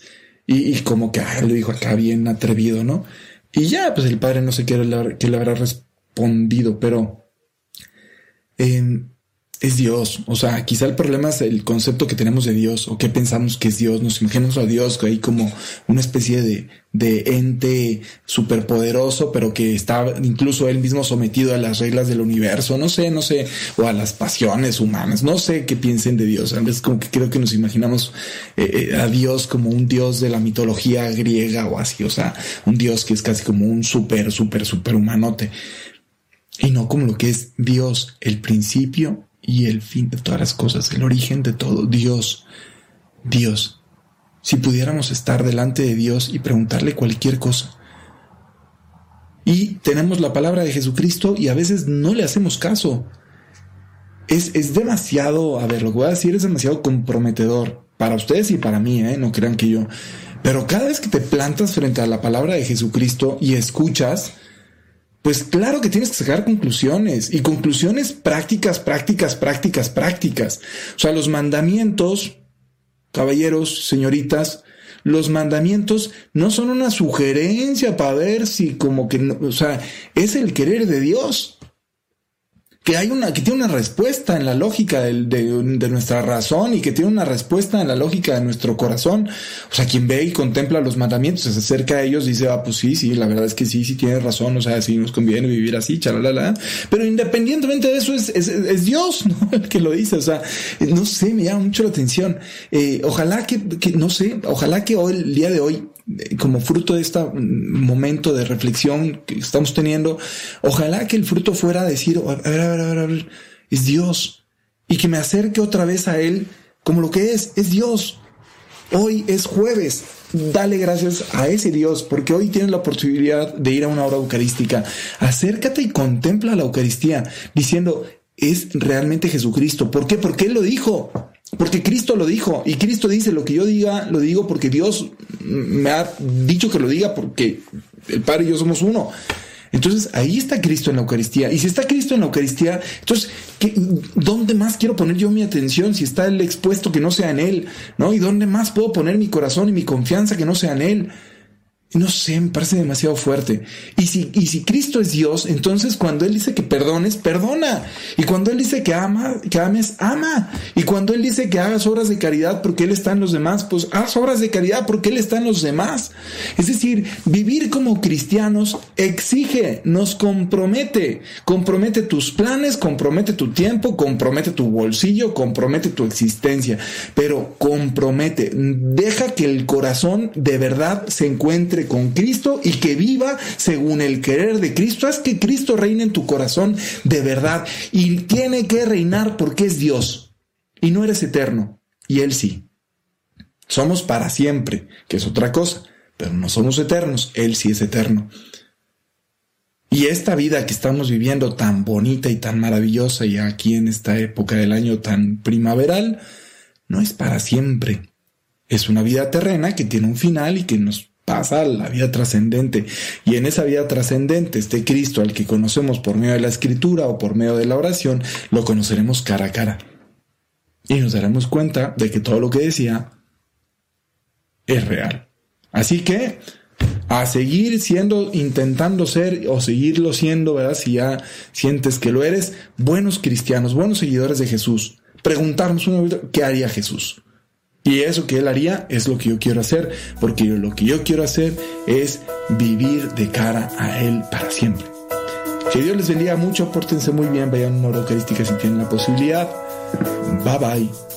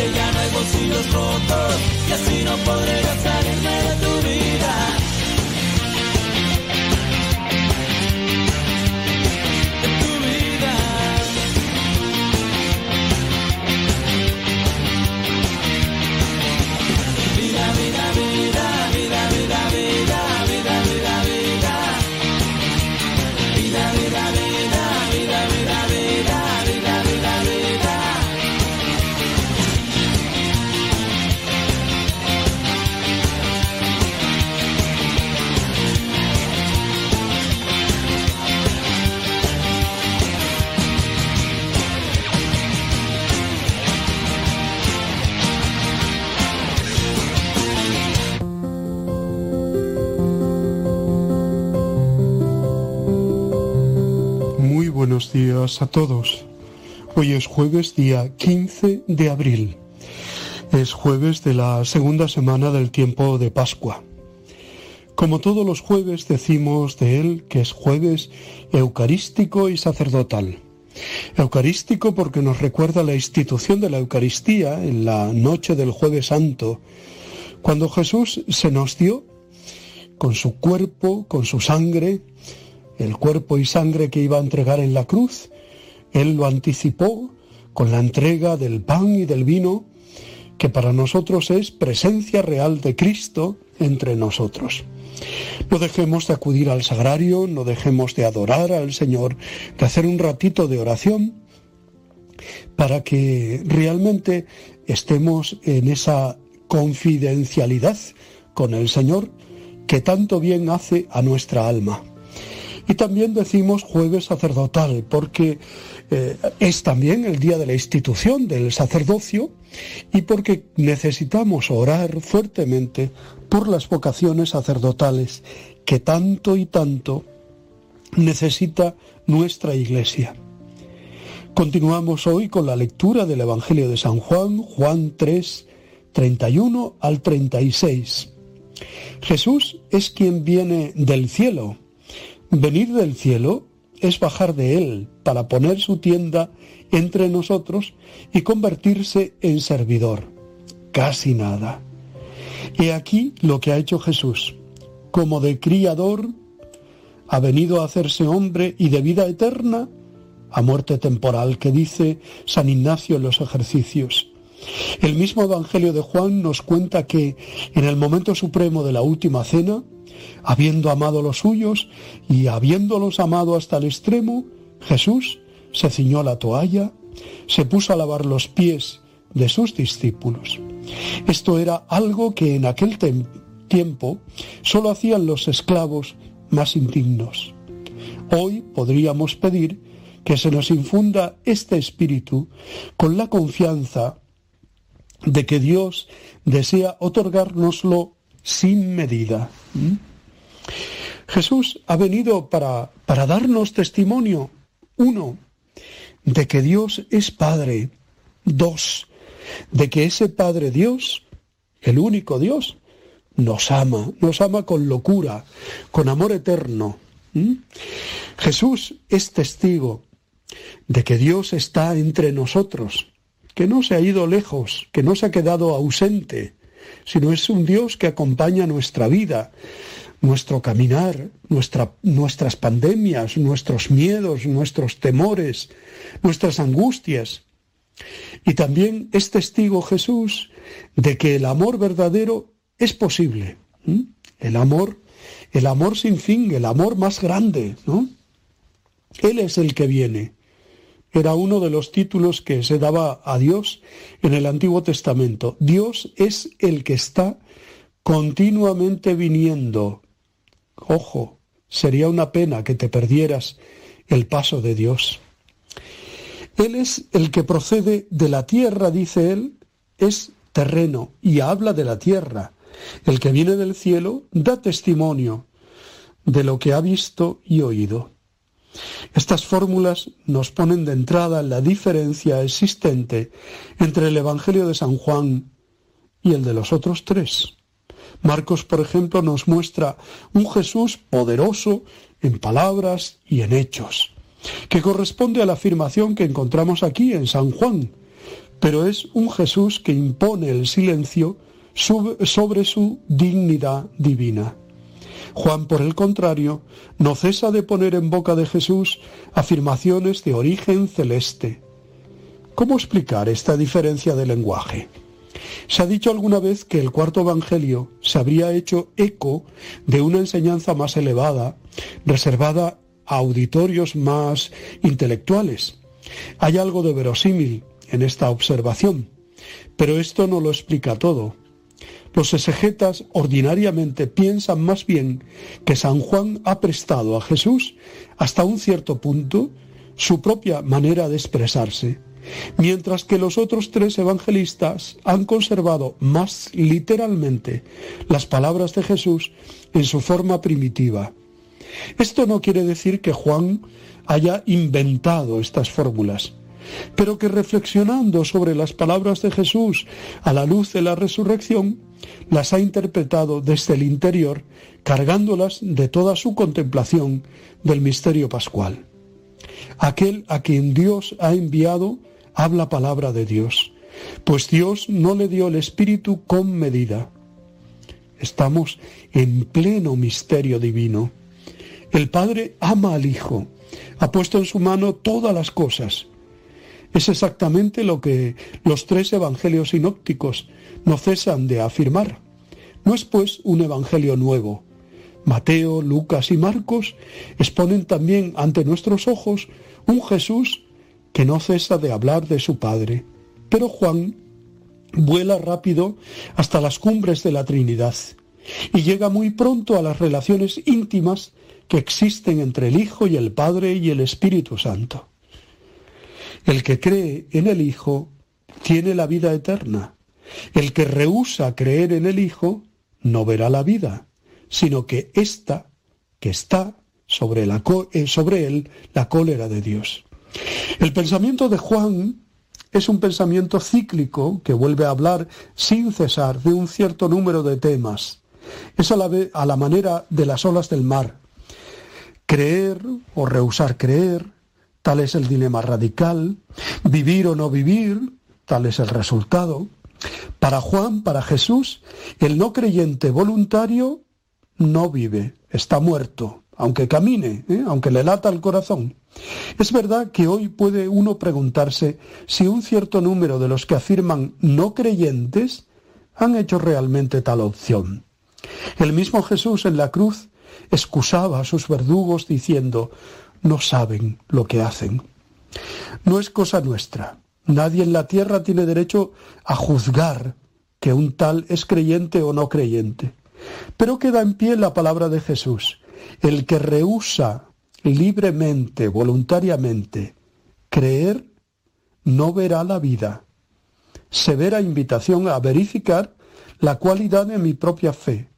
La fe no es una cosa ya hecha. Va creciendo, va madurando mi fe, hago todo lo posible por fortalecerla, por nutrirla, por, por mm, darle luz. Señor, yo creo, pero aumenta mi fe.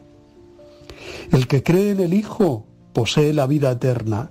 El que no crea al Hijo no verá la vida. Ahí está.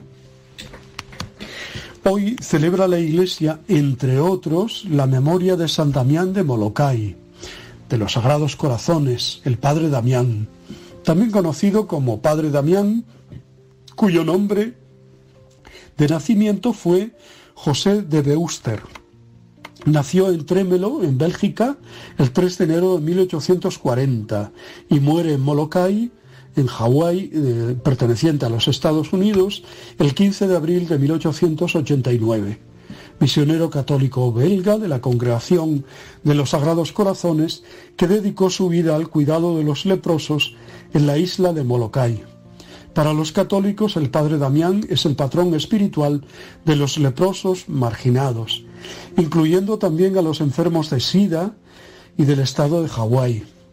El día del Padre Damián es celebrado cada año, este, el 15 de abril, en Hawái.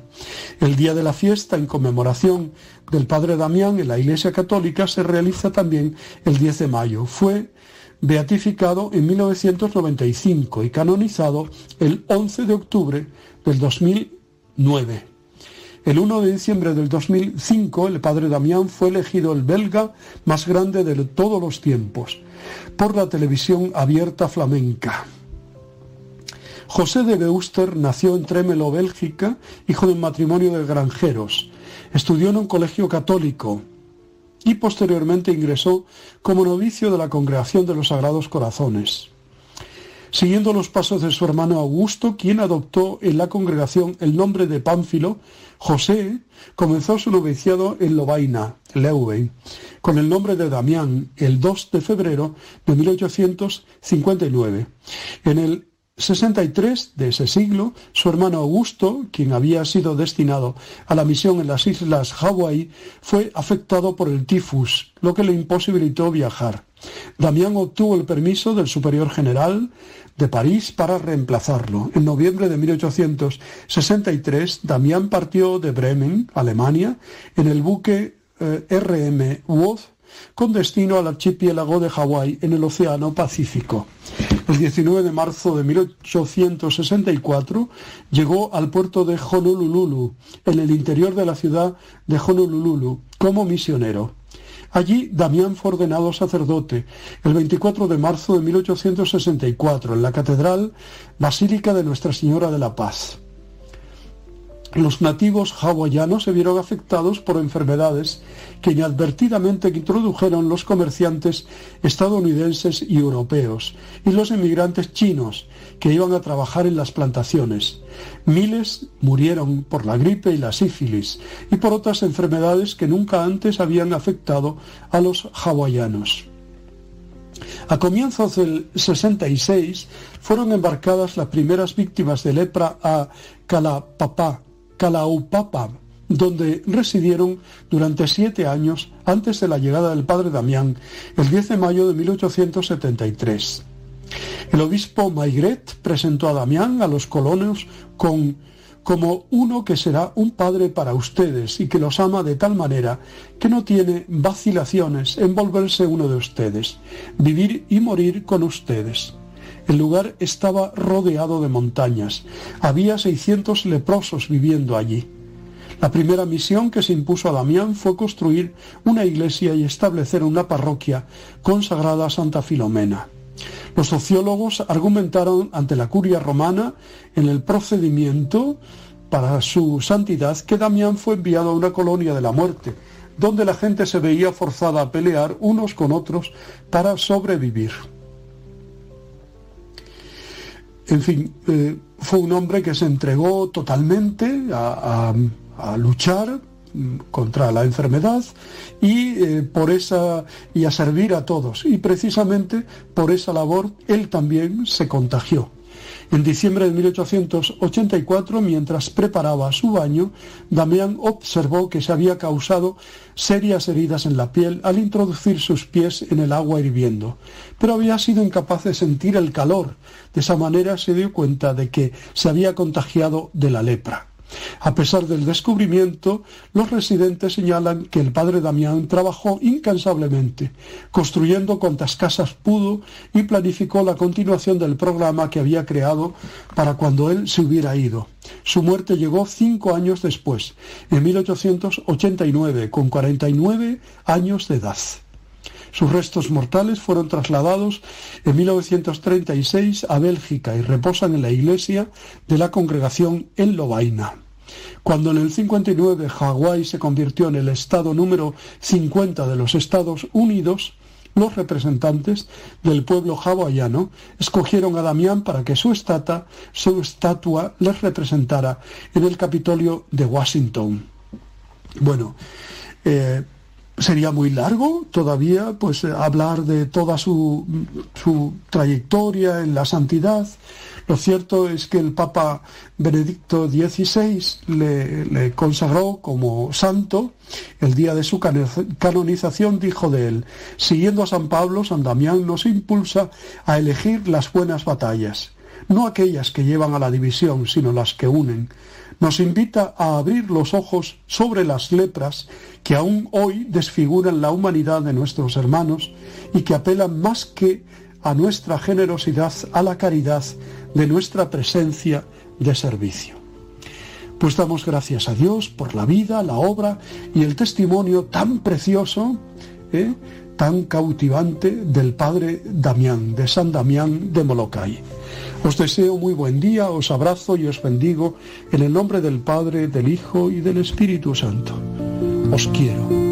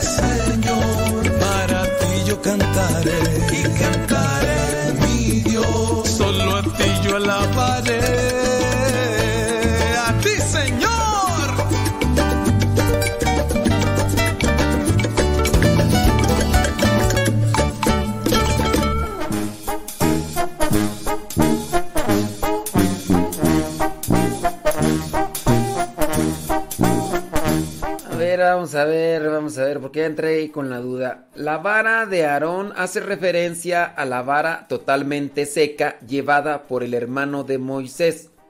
Aarón en el Antiguo Testamento y con la que Dios hizo el milagro de hizo el milagro de reverdecer, dar brotes, hojas, flores y frutos en una noche, tan solo por estar delante de su presencia. La mano de Aarón tuvo un papel a la hora de confirmar al hermano de Moisés como sacerdote. Dios mandó a Moisés que recogiera una vara seca de almendro de cada tribu y las pusiera al lado de Aarón en el tabernáculo. Solo la de Aarón floreció, cargándose luego de fruto por la que fue depositada y guardada en el arca de la alianza.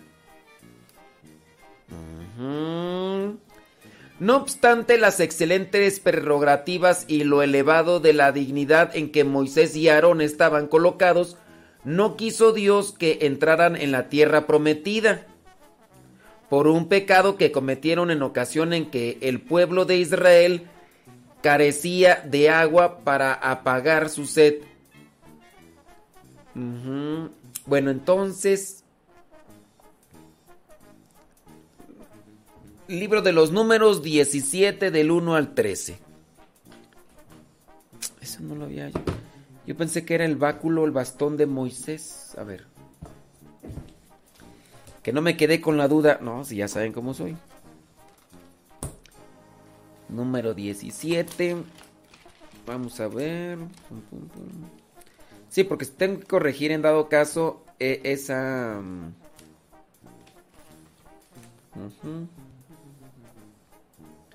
Dija mi Números 17. Números 13.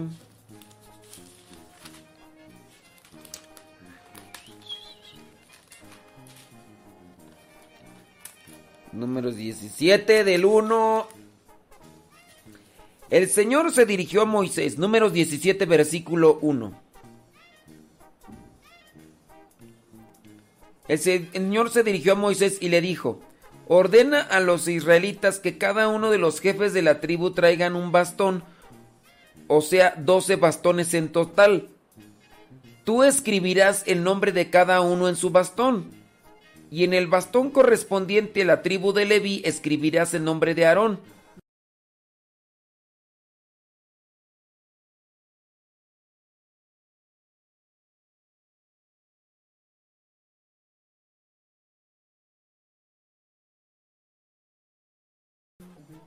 Moisés dijo esto mismo a los israelitas, y cada uno de los jefes de la tribu le dio un bastón, reuniéndose así doce bastones en total. Entre ellos estaban también el bastón de Aarón. Moisés colocó los bastones delante del Señor en la tienda de la alianza.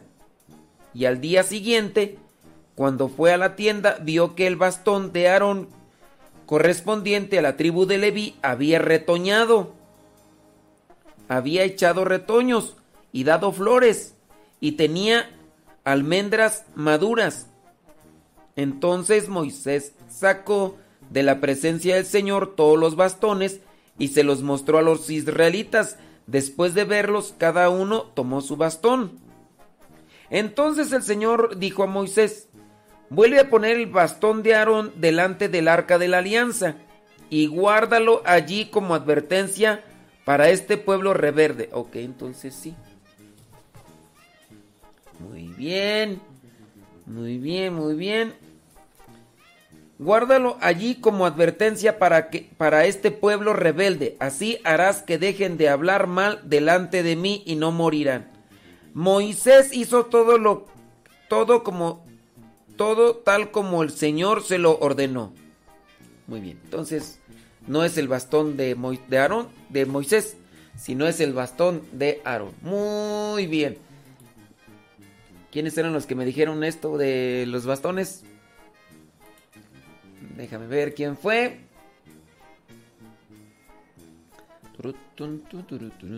Juan Manuel Castillo.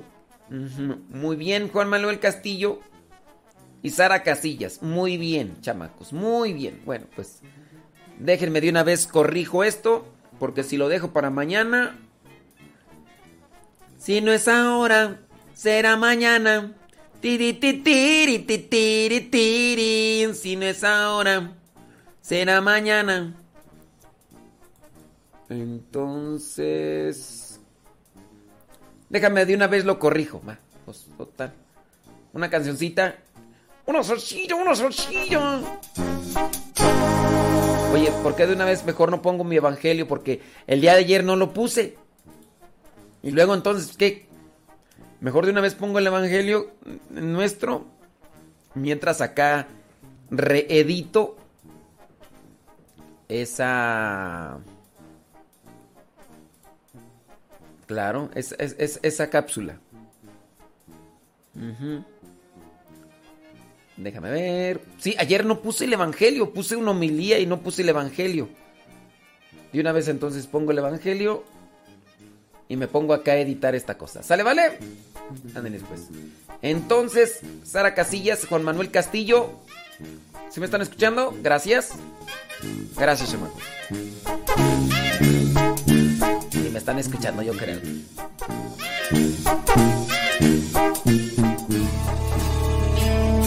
Estos momentos vamos a escuchar la palabra de Dios.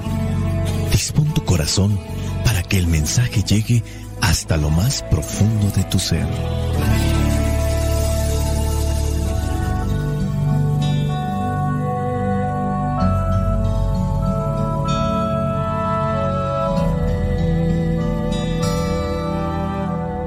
El Evangelio que la iglesia nos presenta para el día de hoy corresponde a Juan, capítulo 3, versículos del 31 al 36. Dice así, el que viene de arriba está sobre todos, el que es de la tierra es terrenal y habla de las cosas de la tierra, pero el que viene del cielo está sobre todos y da testimonio de lo que ha visto y oído, pero nadie acepta su testimonio. Pero si alguien lo acepta, confirma con ello que Dios dice la verdad, pues el que ha sido enviado por Dios habla las palabras de Dios, porque Dios da abundantemente su espíritu. El Padre ama al Hijo y le ha dado poder sobre todas las cosas. El que cree en el Hijo tiene vida eterna, pero el que no cree en el Hijo no tendrá esa vida, sino que recibirá el terrible castigo de Dios. Palabra de Dios. Te alabamos, Señor. Señor Jesucristo, nuestro divino Salvador. Gracias te damos por tu infinito amor.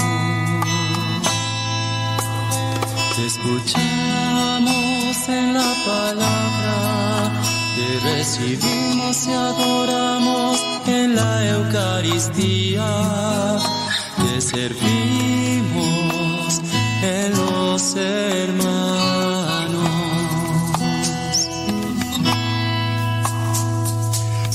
Que seamos misioneros como lo quieres tú enseñando a los hombres el fuego de tu amor. El Evangelio del día de hoy nos presenta una cuestión elevada, espiritual. A veces suele ser un tanto complicado el digerir este tipo de relatos, porque necesitamos elementos para entenderlo y a su vez puede ser que el escritor sagrado está mandando este mensaje velado que es propiamente para la comunidad. Por eso a veces no entendemos todos los elementos o por eso a veces el mensaje no es adaptado de una forma general. Aquí, si bien entendemos, es el anuncio del que viene de arriba. Jesucristo se anuncia. Aceptar o rechazar a Jesús, que es el Hijo y enviado de Dios, tiene consecuencias serias para la vida. De arriba ha llegado al hombre la revelación. Esto es en términos espirituales. No estamos hablando del cielo como una cuestión física. Es palabra que puede iluminar las, los pensamientos, las ideologías que nos vienen, pero nunca será superada por ellas. Esta palabra revelada en Cristo viene llenarnos también las expectativas espirituales que todos tenemos, aunque a veces no sepamos descifrarlas, aunque a veces no sepamos distinguirlas. Y las palabras que Dios nos ha comunicado por medio de su Hijo son determinantes para nuestra realización y felicidad. Esto, aunque no lo entendamos en plenitud, o como el día de hoy, el pasaje, pues no encontramos por dónde darle una aplicación práctica o moral, porque se está dando a conocer, pero entendiendo que Jesús es Dios y que algunos términos pues obviamente van a quedar desconectados de nosotros. Ninguna palabra de la tierra se puede comparar en valor y en autoridad y veracidad a la palabra que se hizo carne en la persona de Jesús de Nazaret. No obstante, hoy se escuchan muchas voces que se erigen a sí mismas como lo más grande como las absolutas. Hay que tener cuidado porque son engaños. En el nombre de lo que vendría a ser una generalidad, un pluralismo que es mal entendido, se difunden muchos errores y mentiras que pretenden superar la palabra de Dios y a la palabra la desacreditan, la tienen como por algo que no sirve para nada. Tanto así que también los que nos acercamos a la palabra somos destituidos de una opinión social, porque obviamente se le llama fanático, ignorante, persona cerrada o necia. El cristiano, nosotros, debemos estar alerta para no ir detrás de las falsedades que desorientan el camino y que nos arrastren lejos de la felicidad. Las ideologías que se están presentando en diversos medios lo único que hacen es llevarnos a la infelicidad. La verdad viene de arriba, de la trascendencia de Dios. La verdad es Jesús, la palabra, el revelador del Padre, está sobre todos y es igual a Dios. Como esta palabra no es del mundo, y el mundo ama lo que es suyo, la palabra es rechazada, pero el que acepta la palabra tiene vida eterna, dice el Evangelio. Nadie acepta a sabiendas algo que es falso, a menos de que no tenga un razonamiento. Y en el caso de la palabra de Dios, sabemos que no es mentira. Dice en el versículo 33, si alguien lo acepta, confirma con ello que Dios dice la verdad. Quien no cree en Dios le hace embustero. Y esto solo puede ser inspiración del chamuco. La inspiración del Espíritu Santo, aquí en estos términos, conduce al hombre a disponerse como vendría a ser ese niño, ese niño pequeño con su padre. Como la palabra de Dios es verdadera, debía ser aceptada sin más por el hombre mediante la fe. Pero la fe es un regalo de Dios. Es en última instancia, la que decide sobre la vida y la muerte de una persona. Jesús es la única y última palabra que Dios tenía que decir al hombre. En Jesucristo está la revelación en plenitud. La palabra no es recibida porque no es de este mundo y el mundo solo ama lo que es suyo y le resulta extraño el mensaje que viene de Jesús. Cuando ya nos hemos hecho aliados del mundo, rechazamos las cosas de Dios. Este, como les mencioné, es un pasaje un tanto teológico, profundo, espiritual, es elevado, a veces incluso hasta para nosotros, que ya tenemos mucho tiempo en este camino, si no hemos digerido bien lo espiritual, también para nosotros a veces no es tan práctico. Y aquí es donde no encajamos, porque hablar de lo espiritual no es hablar de moral o hablar de lo práctico. Es dejar a Dios entrar a nuestras vidas para que nos ilumine y entendamos, aunque no sepamos después explicarlo. La palabra que viene de lo alto ilumina el consciente, el subconsciente, ilumina el alma. Uno lo siente porque hay paz, hay felicidad. Pero si me piden que explique lo que mi corazón o mi alma está sintiendo como palabra revelada por parte de Dios, muchas veces me quedo corto, muchas veces quedo solamente en el intento de querer darles a conocer algo. Nosotros debemos de esforzarnos en vivir a plenitud con la voluntad de Dios, aunque en lo espiritual no lo entendamos. Pero por ejemplo, en el versículo 34 dice, pues el que ha sido enviado por Dios habla las palabras de Dios. Esto es en primera persona Jesús hablando, pero también se puede aplicar a nuestras vidas. El que ha sido enviado por Dios habla las palabras de Dios.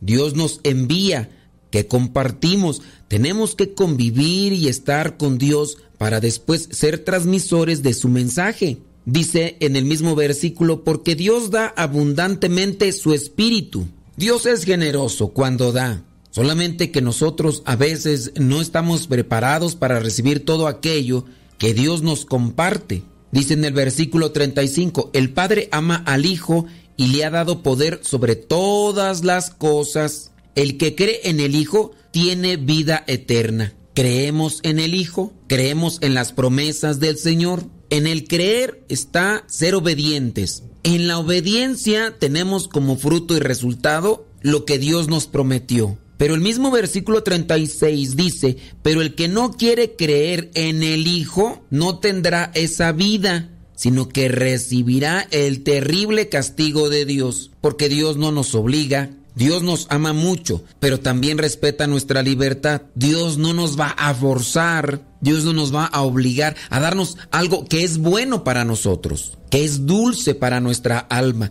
Pero si en mi cerrazón, en mi dureza de entendimiento, en mi rebeldía, en mi capricho, simplemente no quiero dejar a Dios actuar, pues Dios se mantiene al margen. El Todopoderoso, el que puede realizar las cosas o los cambios, nos respeta y no transgrede lo que es nuestra vida para nuestro bien, porque es para nuestro bien.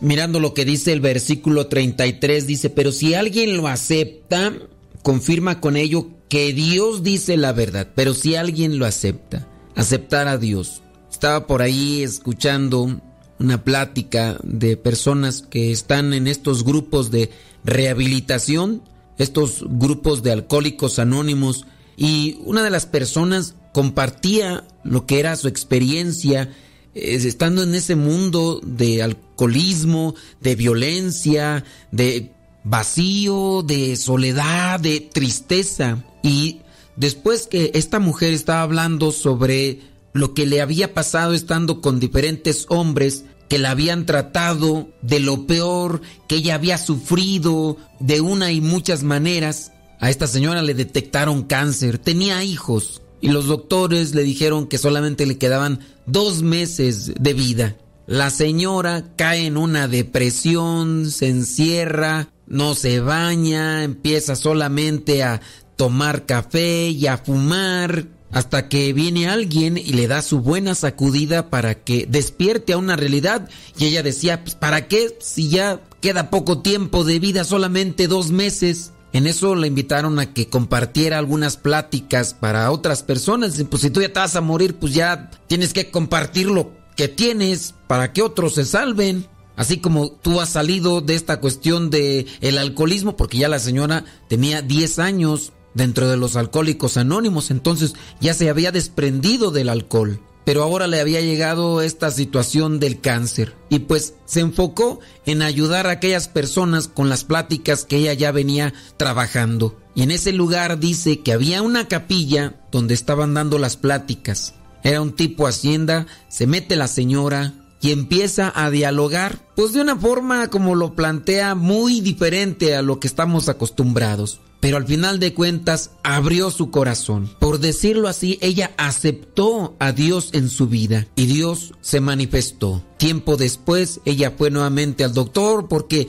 su mamá la había obligado prácticamente y el doctor le dijo, ¿y a usted quién le dijo que se iba a morir? Pues mire, aquí están los papeles, me dijeron aquí y allá. Pues sí, pero lo que yo le puedo decir que en la actualidad usted ya no tiene ni cáncer. Yo no sé a quién le rezó, yo no sé qué fue lo que hizo, o yo no sé si ahí le mintieron en esos papeles. Lo que yo le digo ahorita es que usted ya no tiene cáncer. Y ahí es cuando uno entiende la presencia de Dios en la vida de aquel que acepta, de aquel que abre su corazón y su vida. Si alguien lo acepta, confirma con ello que Dios dice la verdad. Abramos nuestro corazón a Dios para que Él se manifieste como sabe, en el tiempo que Él sabe. Pidamos solamente que se haga su voluntad. Reconozcamos a Jesús como nuestro Salvador y hagamos lo que dice su palabra. Soy el Padre Modesto Lule de los misioneros servidores de la palabra. La bendición de Dios Todopoderoso, Padre, Hijo y Espíritu Santo, descienda sobre cada uno de ustedes y les acompañe siempre.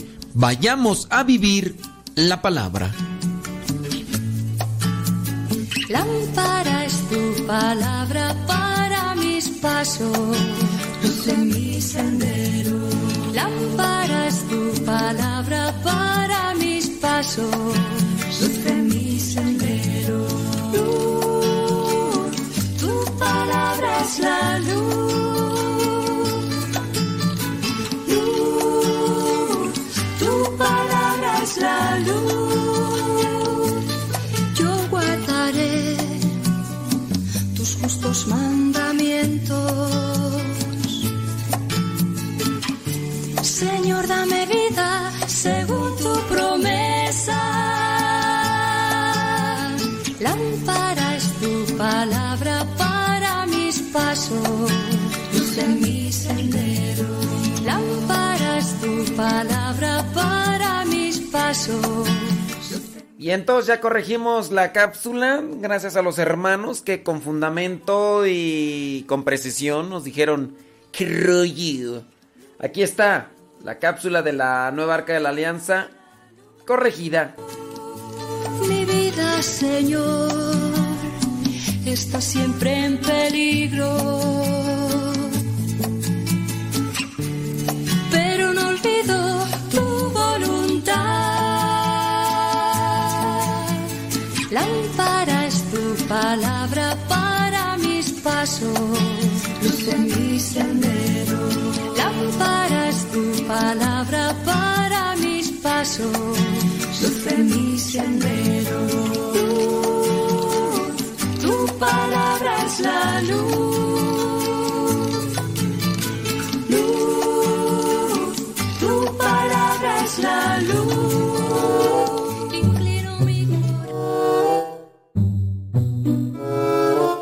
¿Sabías tú que los judíos tenían su arca de la alianza? ¿Y sabías tú que los católicos tenemos una nueva arca de la alianza? Déjame te lo explico.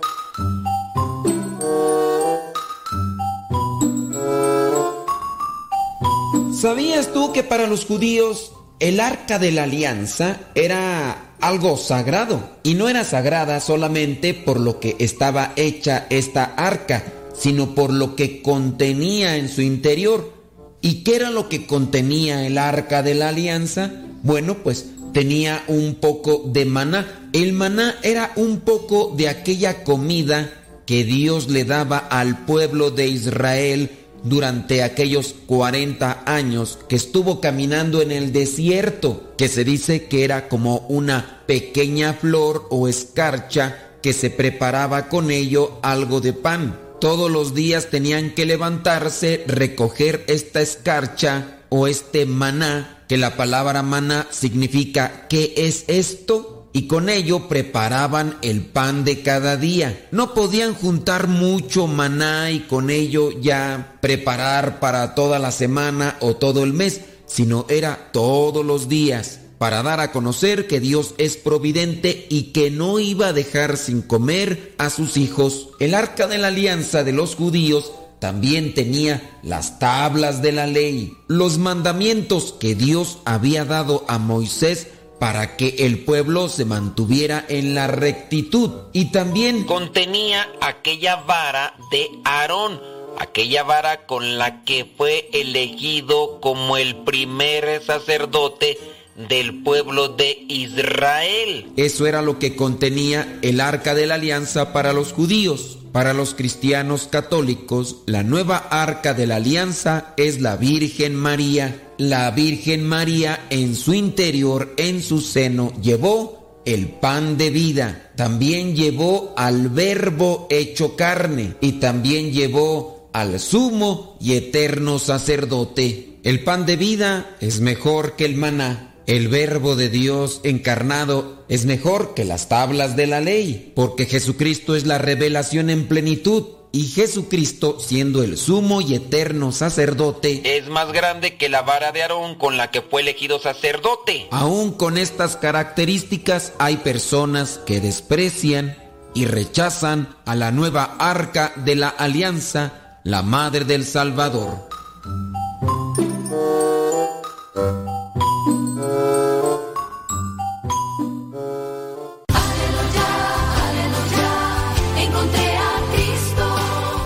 Aleluya, aleluya, el Señor ha resucitado. Felices Pascuas de Resurrección.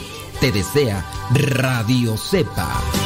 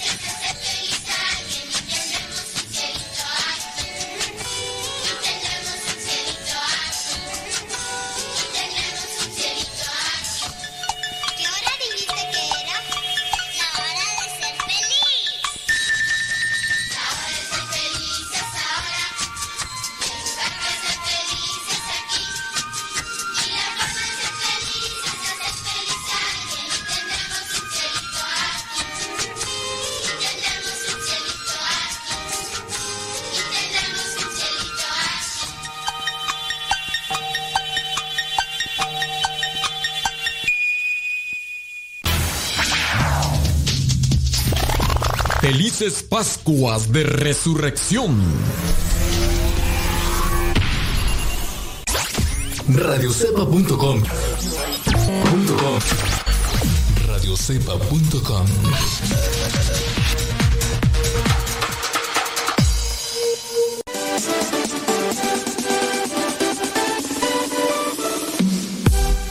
Porque nuestra prioridad es la evangelización. Transmitimos las 24 horas del día. Los 365 días del año. Llegando hasta tus oídos en las diversas plataformas digitales. Sigue en sintonía de Radio Cepa, una radio que forma e informa.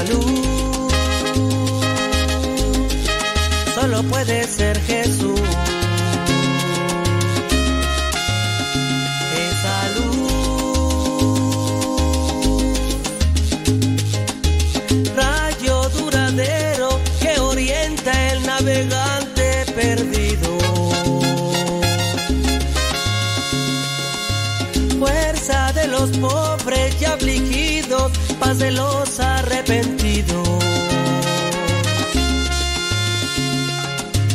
brillo en las estrellas y universo de bondad y de luz.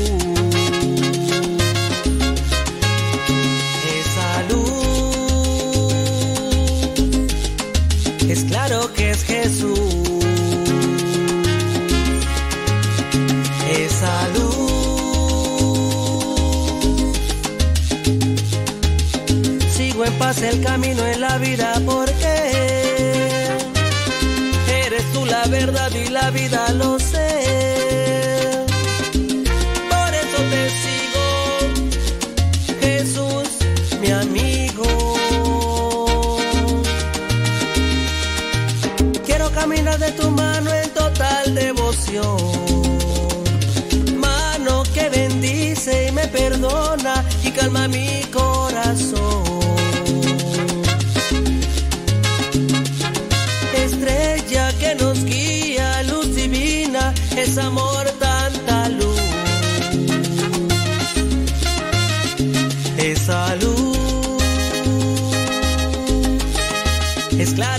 Jesús.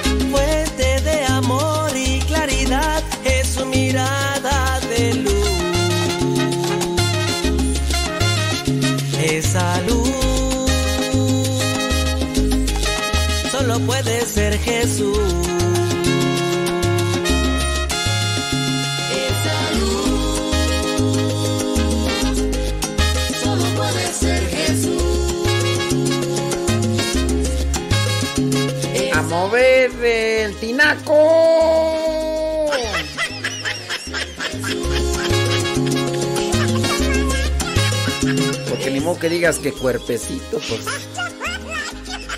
¿De dónde?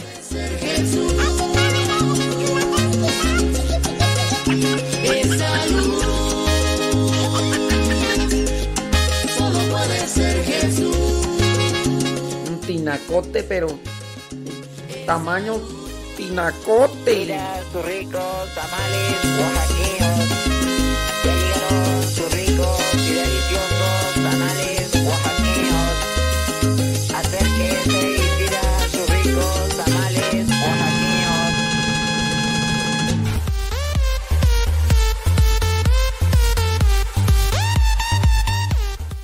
sabio dijo, aprenda a decir no. Aprenda a decir no sin sentirse culpable. Hay que aprender a decir no sin sentirse culpable. Querer agradar a todos es un desgaste enorme. Querer agradar a todos es un desgaste enorme. Así que, watch out, dicen en English. Watch out. All right, all right. Bueno, pues este. mm, Ándele, pues. Muy bien. Sí, no, pues sí. Sale, vale. Ándele, pues. Bueno, pues ya estamos preparando lo que vendría a ser la Radio Nubili. Estamos preparando la Radio Nubili. Ay, Jesús. Ay, Jesús. No, pues está difícil. Santo cielo. Ándele, pues, no, pues sí. Un saludo a everybody in your home. A todos. A todos, sí, para que no, que no quede nadie en el tintero. Que, que, unos, que. No, no. A todos aquí no. Aquí no hacemos discrimination. Oye, por cierto, estaba mirando ayer que el actor eh, de actor de doblaje eh, que hacía la Mira, espérame tantito.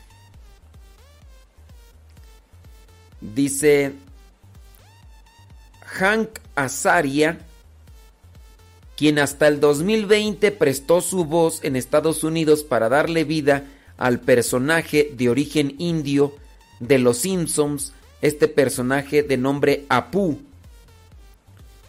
Dice, confesó en el podcast que una parte que una parte él necesita dirigirse a cada persona india en este país y disculparse personalmente por la interpretación estereotipada que dio al dueño de la tienda que aparece en esa caricatura.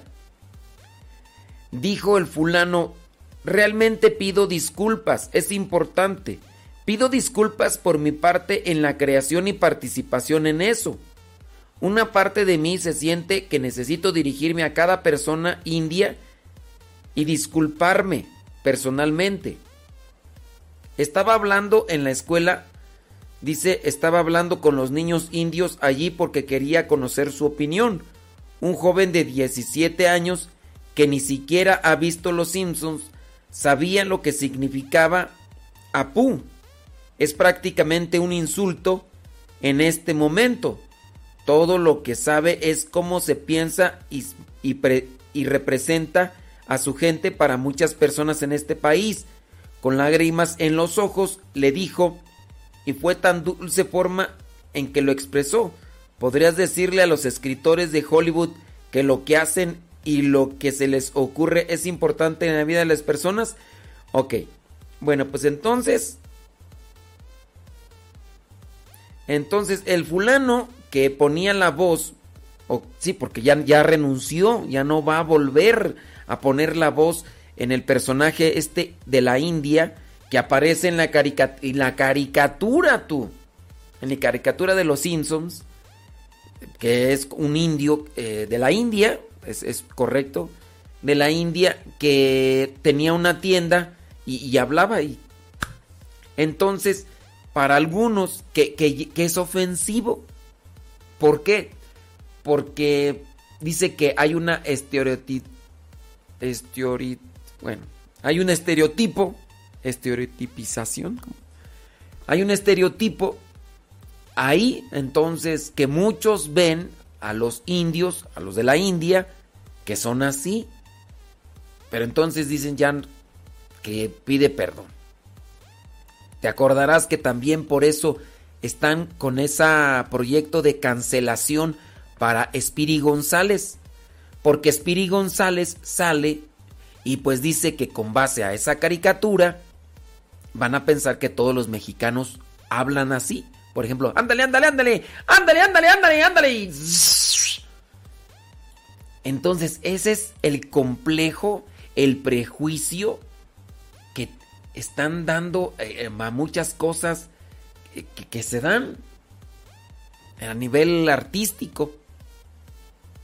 Entonces dicen, si tú no eres indio, tú no eres de la India, y estás poniéndole voz, entonces estás mal, tiene que ser un indio, un afroamericano, un afroamericano. A ver, ahora que me digan, a ver dónde van a ca- sacar una persona de color amarillo, porque Bar Simpson es amarillo. A ver, hasta dónde llega la ridiculez. Yo no me siento mal porque eh, me puedan decir, a ver, tú mexicano, di, ándale, ándale, ándale, ándale. No. Porque lo único que me hace pensar es, esta persona no tiene mucha inteligencia. Si una persona, por ejemplo, de otro país o me, dice, a ver tú di, ándale, ándale, ándale, como dice Spiri González, yo lo, lo único que voy a decir, ay, pues esta persona no tiene mucha inteligencia porque está pensando que eh, todos los mexicanos decimos, ándale, ándale, ándale, ándale, ándale, ándale. Y ya ves que por eso cancelaron al zorrillito este Pepe Lepú, que pues siempre andaba queriendo cortejar a las zorrillitas y las zorrillitas le corrían. Y entonces pues ya lo cancelaron el pobre zorrito, ya no va a volver a salir más en caricaturas porque dicen que eso promueve el acoso sexual. Entonces dices tú, a ver, es una caricatura. O sea, no es una realidad. Y, y así con esto, ¿no? Y sí, pues yo digo, bueno, pues está medio loco este este planeta. En fin, en fin, en fin. Son 41 minutos después de la hora, señores y señores. Vámonos con la radionovela del día de hoy. Hoy es el capítulo número 3. Capítulo número 3 de Santa Inés en el séquito del Cordero. Santa Inés en el séquito del Cordero. Ya tenemos otras radionovelas listas y preparadas para la próxima semana. Mañana vendría el cuarto capítulo de Santa Inés en el séquito del Cordero.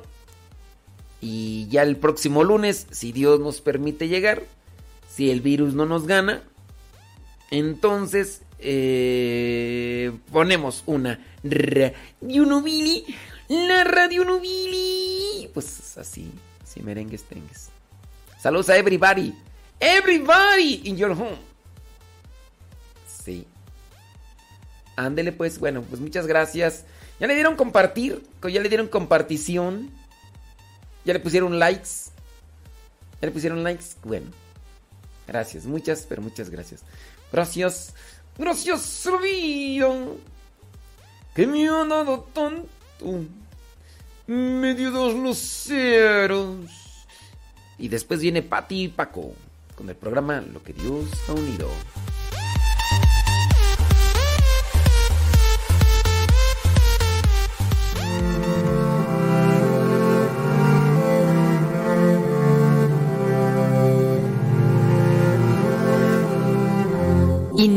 En el séquito del Cordero.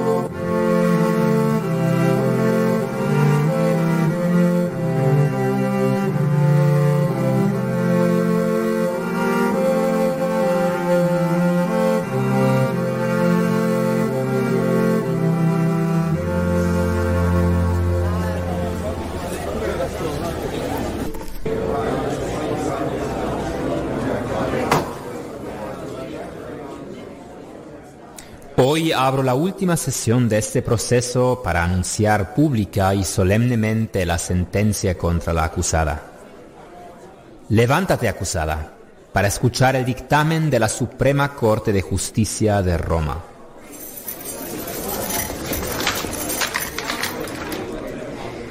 En nombre del augusto emperador de la santa ciudad de Roma y del pueblo romano, en su duodécimo año de vida, la Virgen Inés, hija del patricio Honorio Plácido y su esposa Laurencia, ha sido acusada de alta traición y de blasfemia.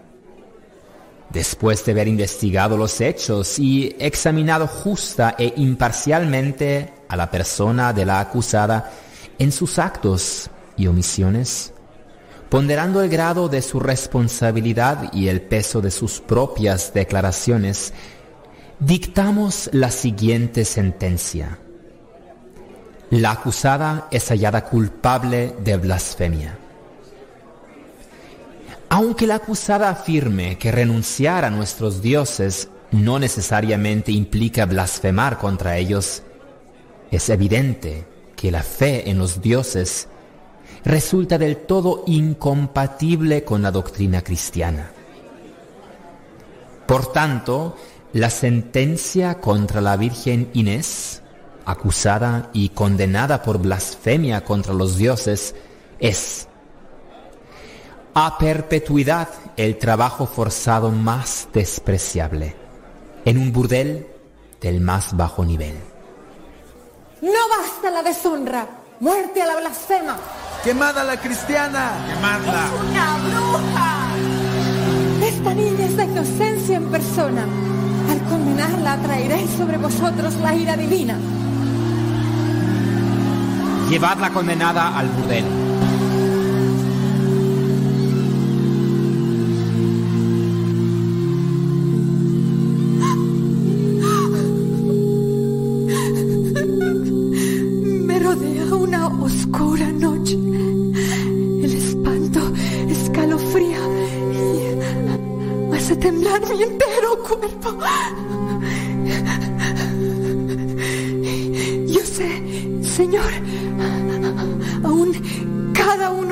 Los cabellos de mi cabeza está contado.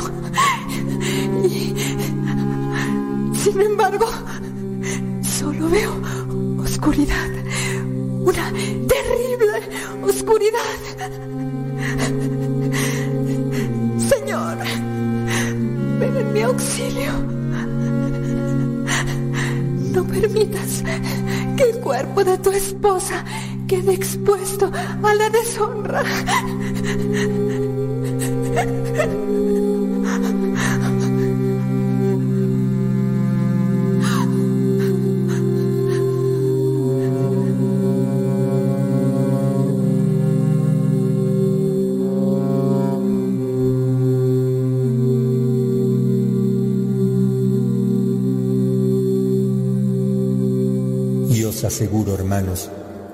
Cerca está el Señor de los que lo invocan, de los que lo invocan sinceramente. Escucha sus gritos y los salva. Mientras despojaban a Inés de su túnica, tal como en el Calvario lo hicieron con su divino esposo, para conducirla humillada al lugar de la deshonra, a la casa de la prostitución, he aquí que sus cabellos crecieron de tal forma que envolvieron cual manto su puro cuerpo. Y cuando fuese introducida en la casa de la vergüenza, un ángel la esperaba allí, diole un manto de luz y convirtióse el lugar del pecado en un lugar de oración.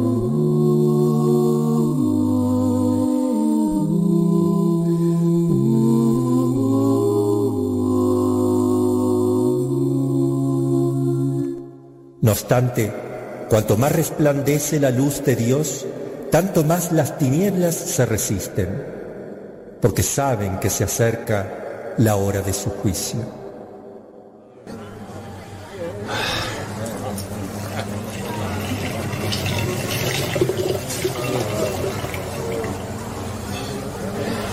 Agnus Dei, qui tollis peccata mundi, Miserere. Mirad al gran abogado defensor. Habéis fracasado, Aurelio Valeriano. Así pasa cuando se defiende lo imperdonable. Ahora finalmente se cumplirá mi deseo. Todo marchó a la perfección. Ah, tal cual como lo pensé desde un inicio. Inés se negó a ser mía. Pero ahora todo tendrá que ser a la fuerza. Aguardad, muchacho. Habéis bebido de más.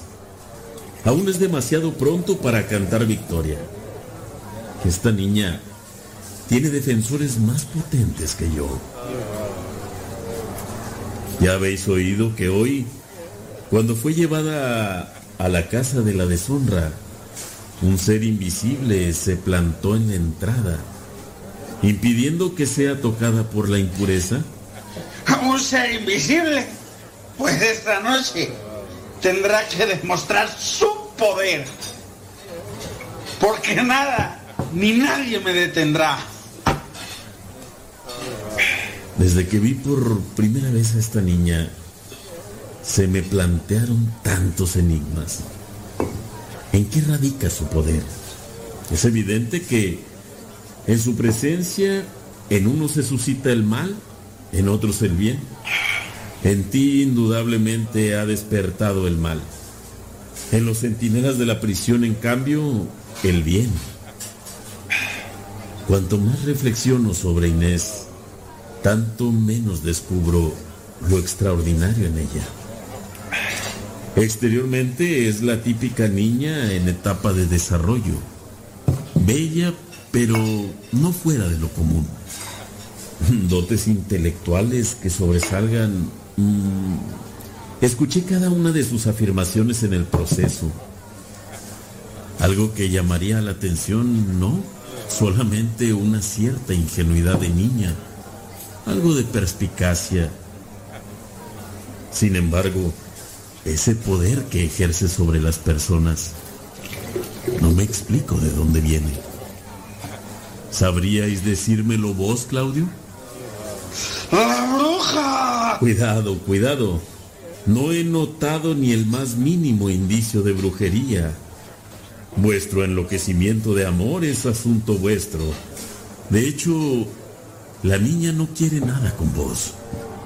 Y por tanto, tampoco tendría motivo de embrujaros para que os enloquezcáis por ella. Oh, muchacho, ella no es una bruja, pero os lo advierto, no desafiéis ese poder que actúa en ella.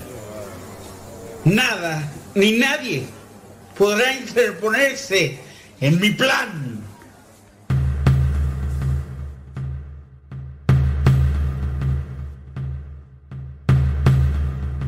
Y así, aquel corazón pervertido emprendió el camino hacia su propio juicio.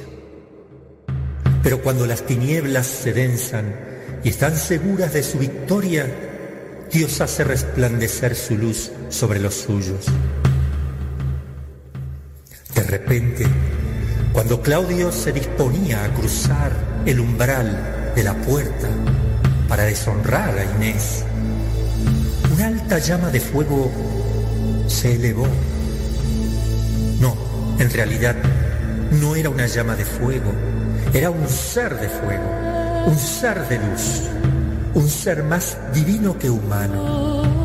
Claudio se tambaleó hacia atrás, soltó un grito y cayó muerto por tierra.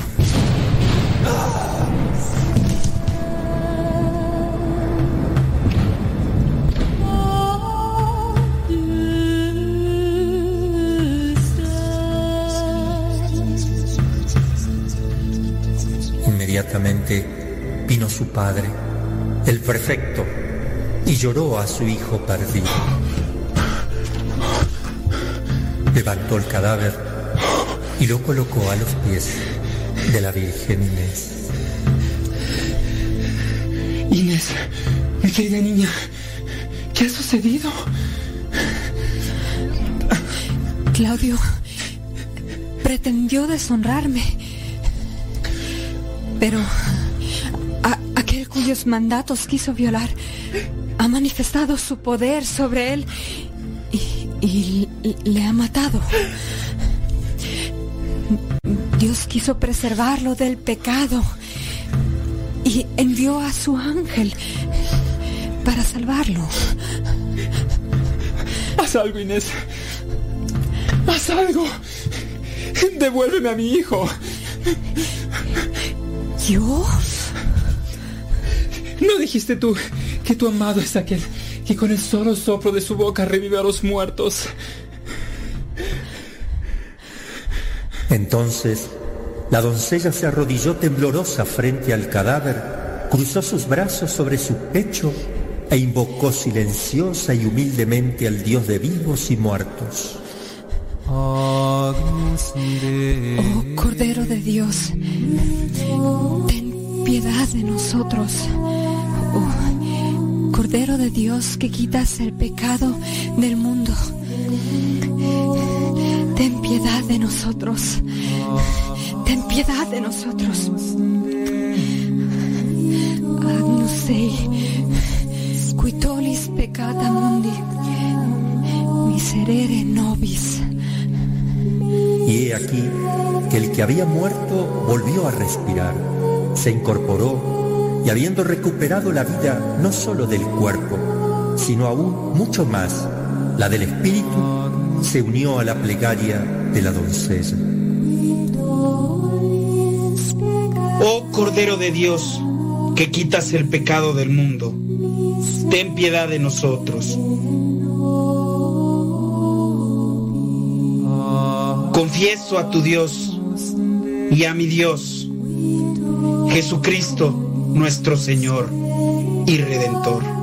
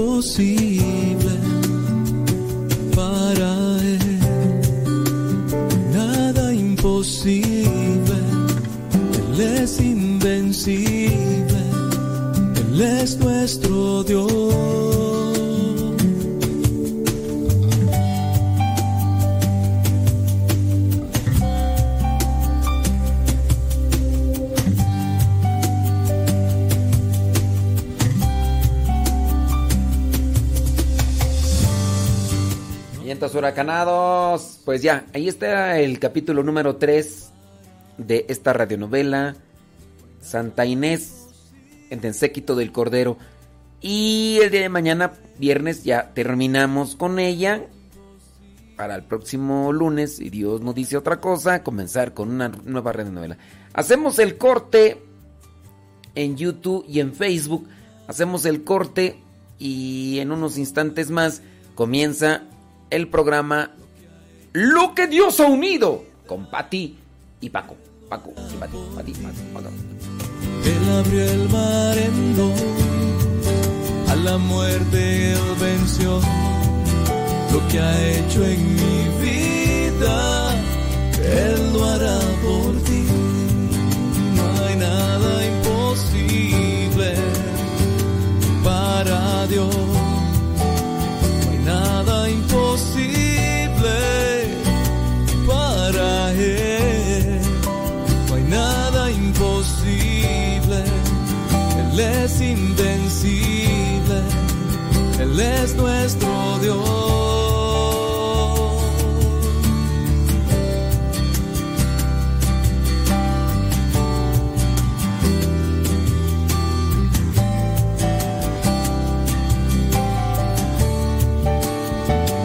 Señor porque aquella noche oscura de mi vida se ha convertido hoy Señor un testimonio para mí, para cantar al mundo que para ti no hay nada imposible.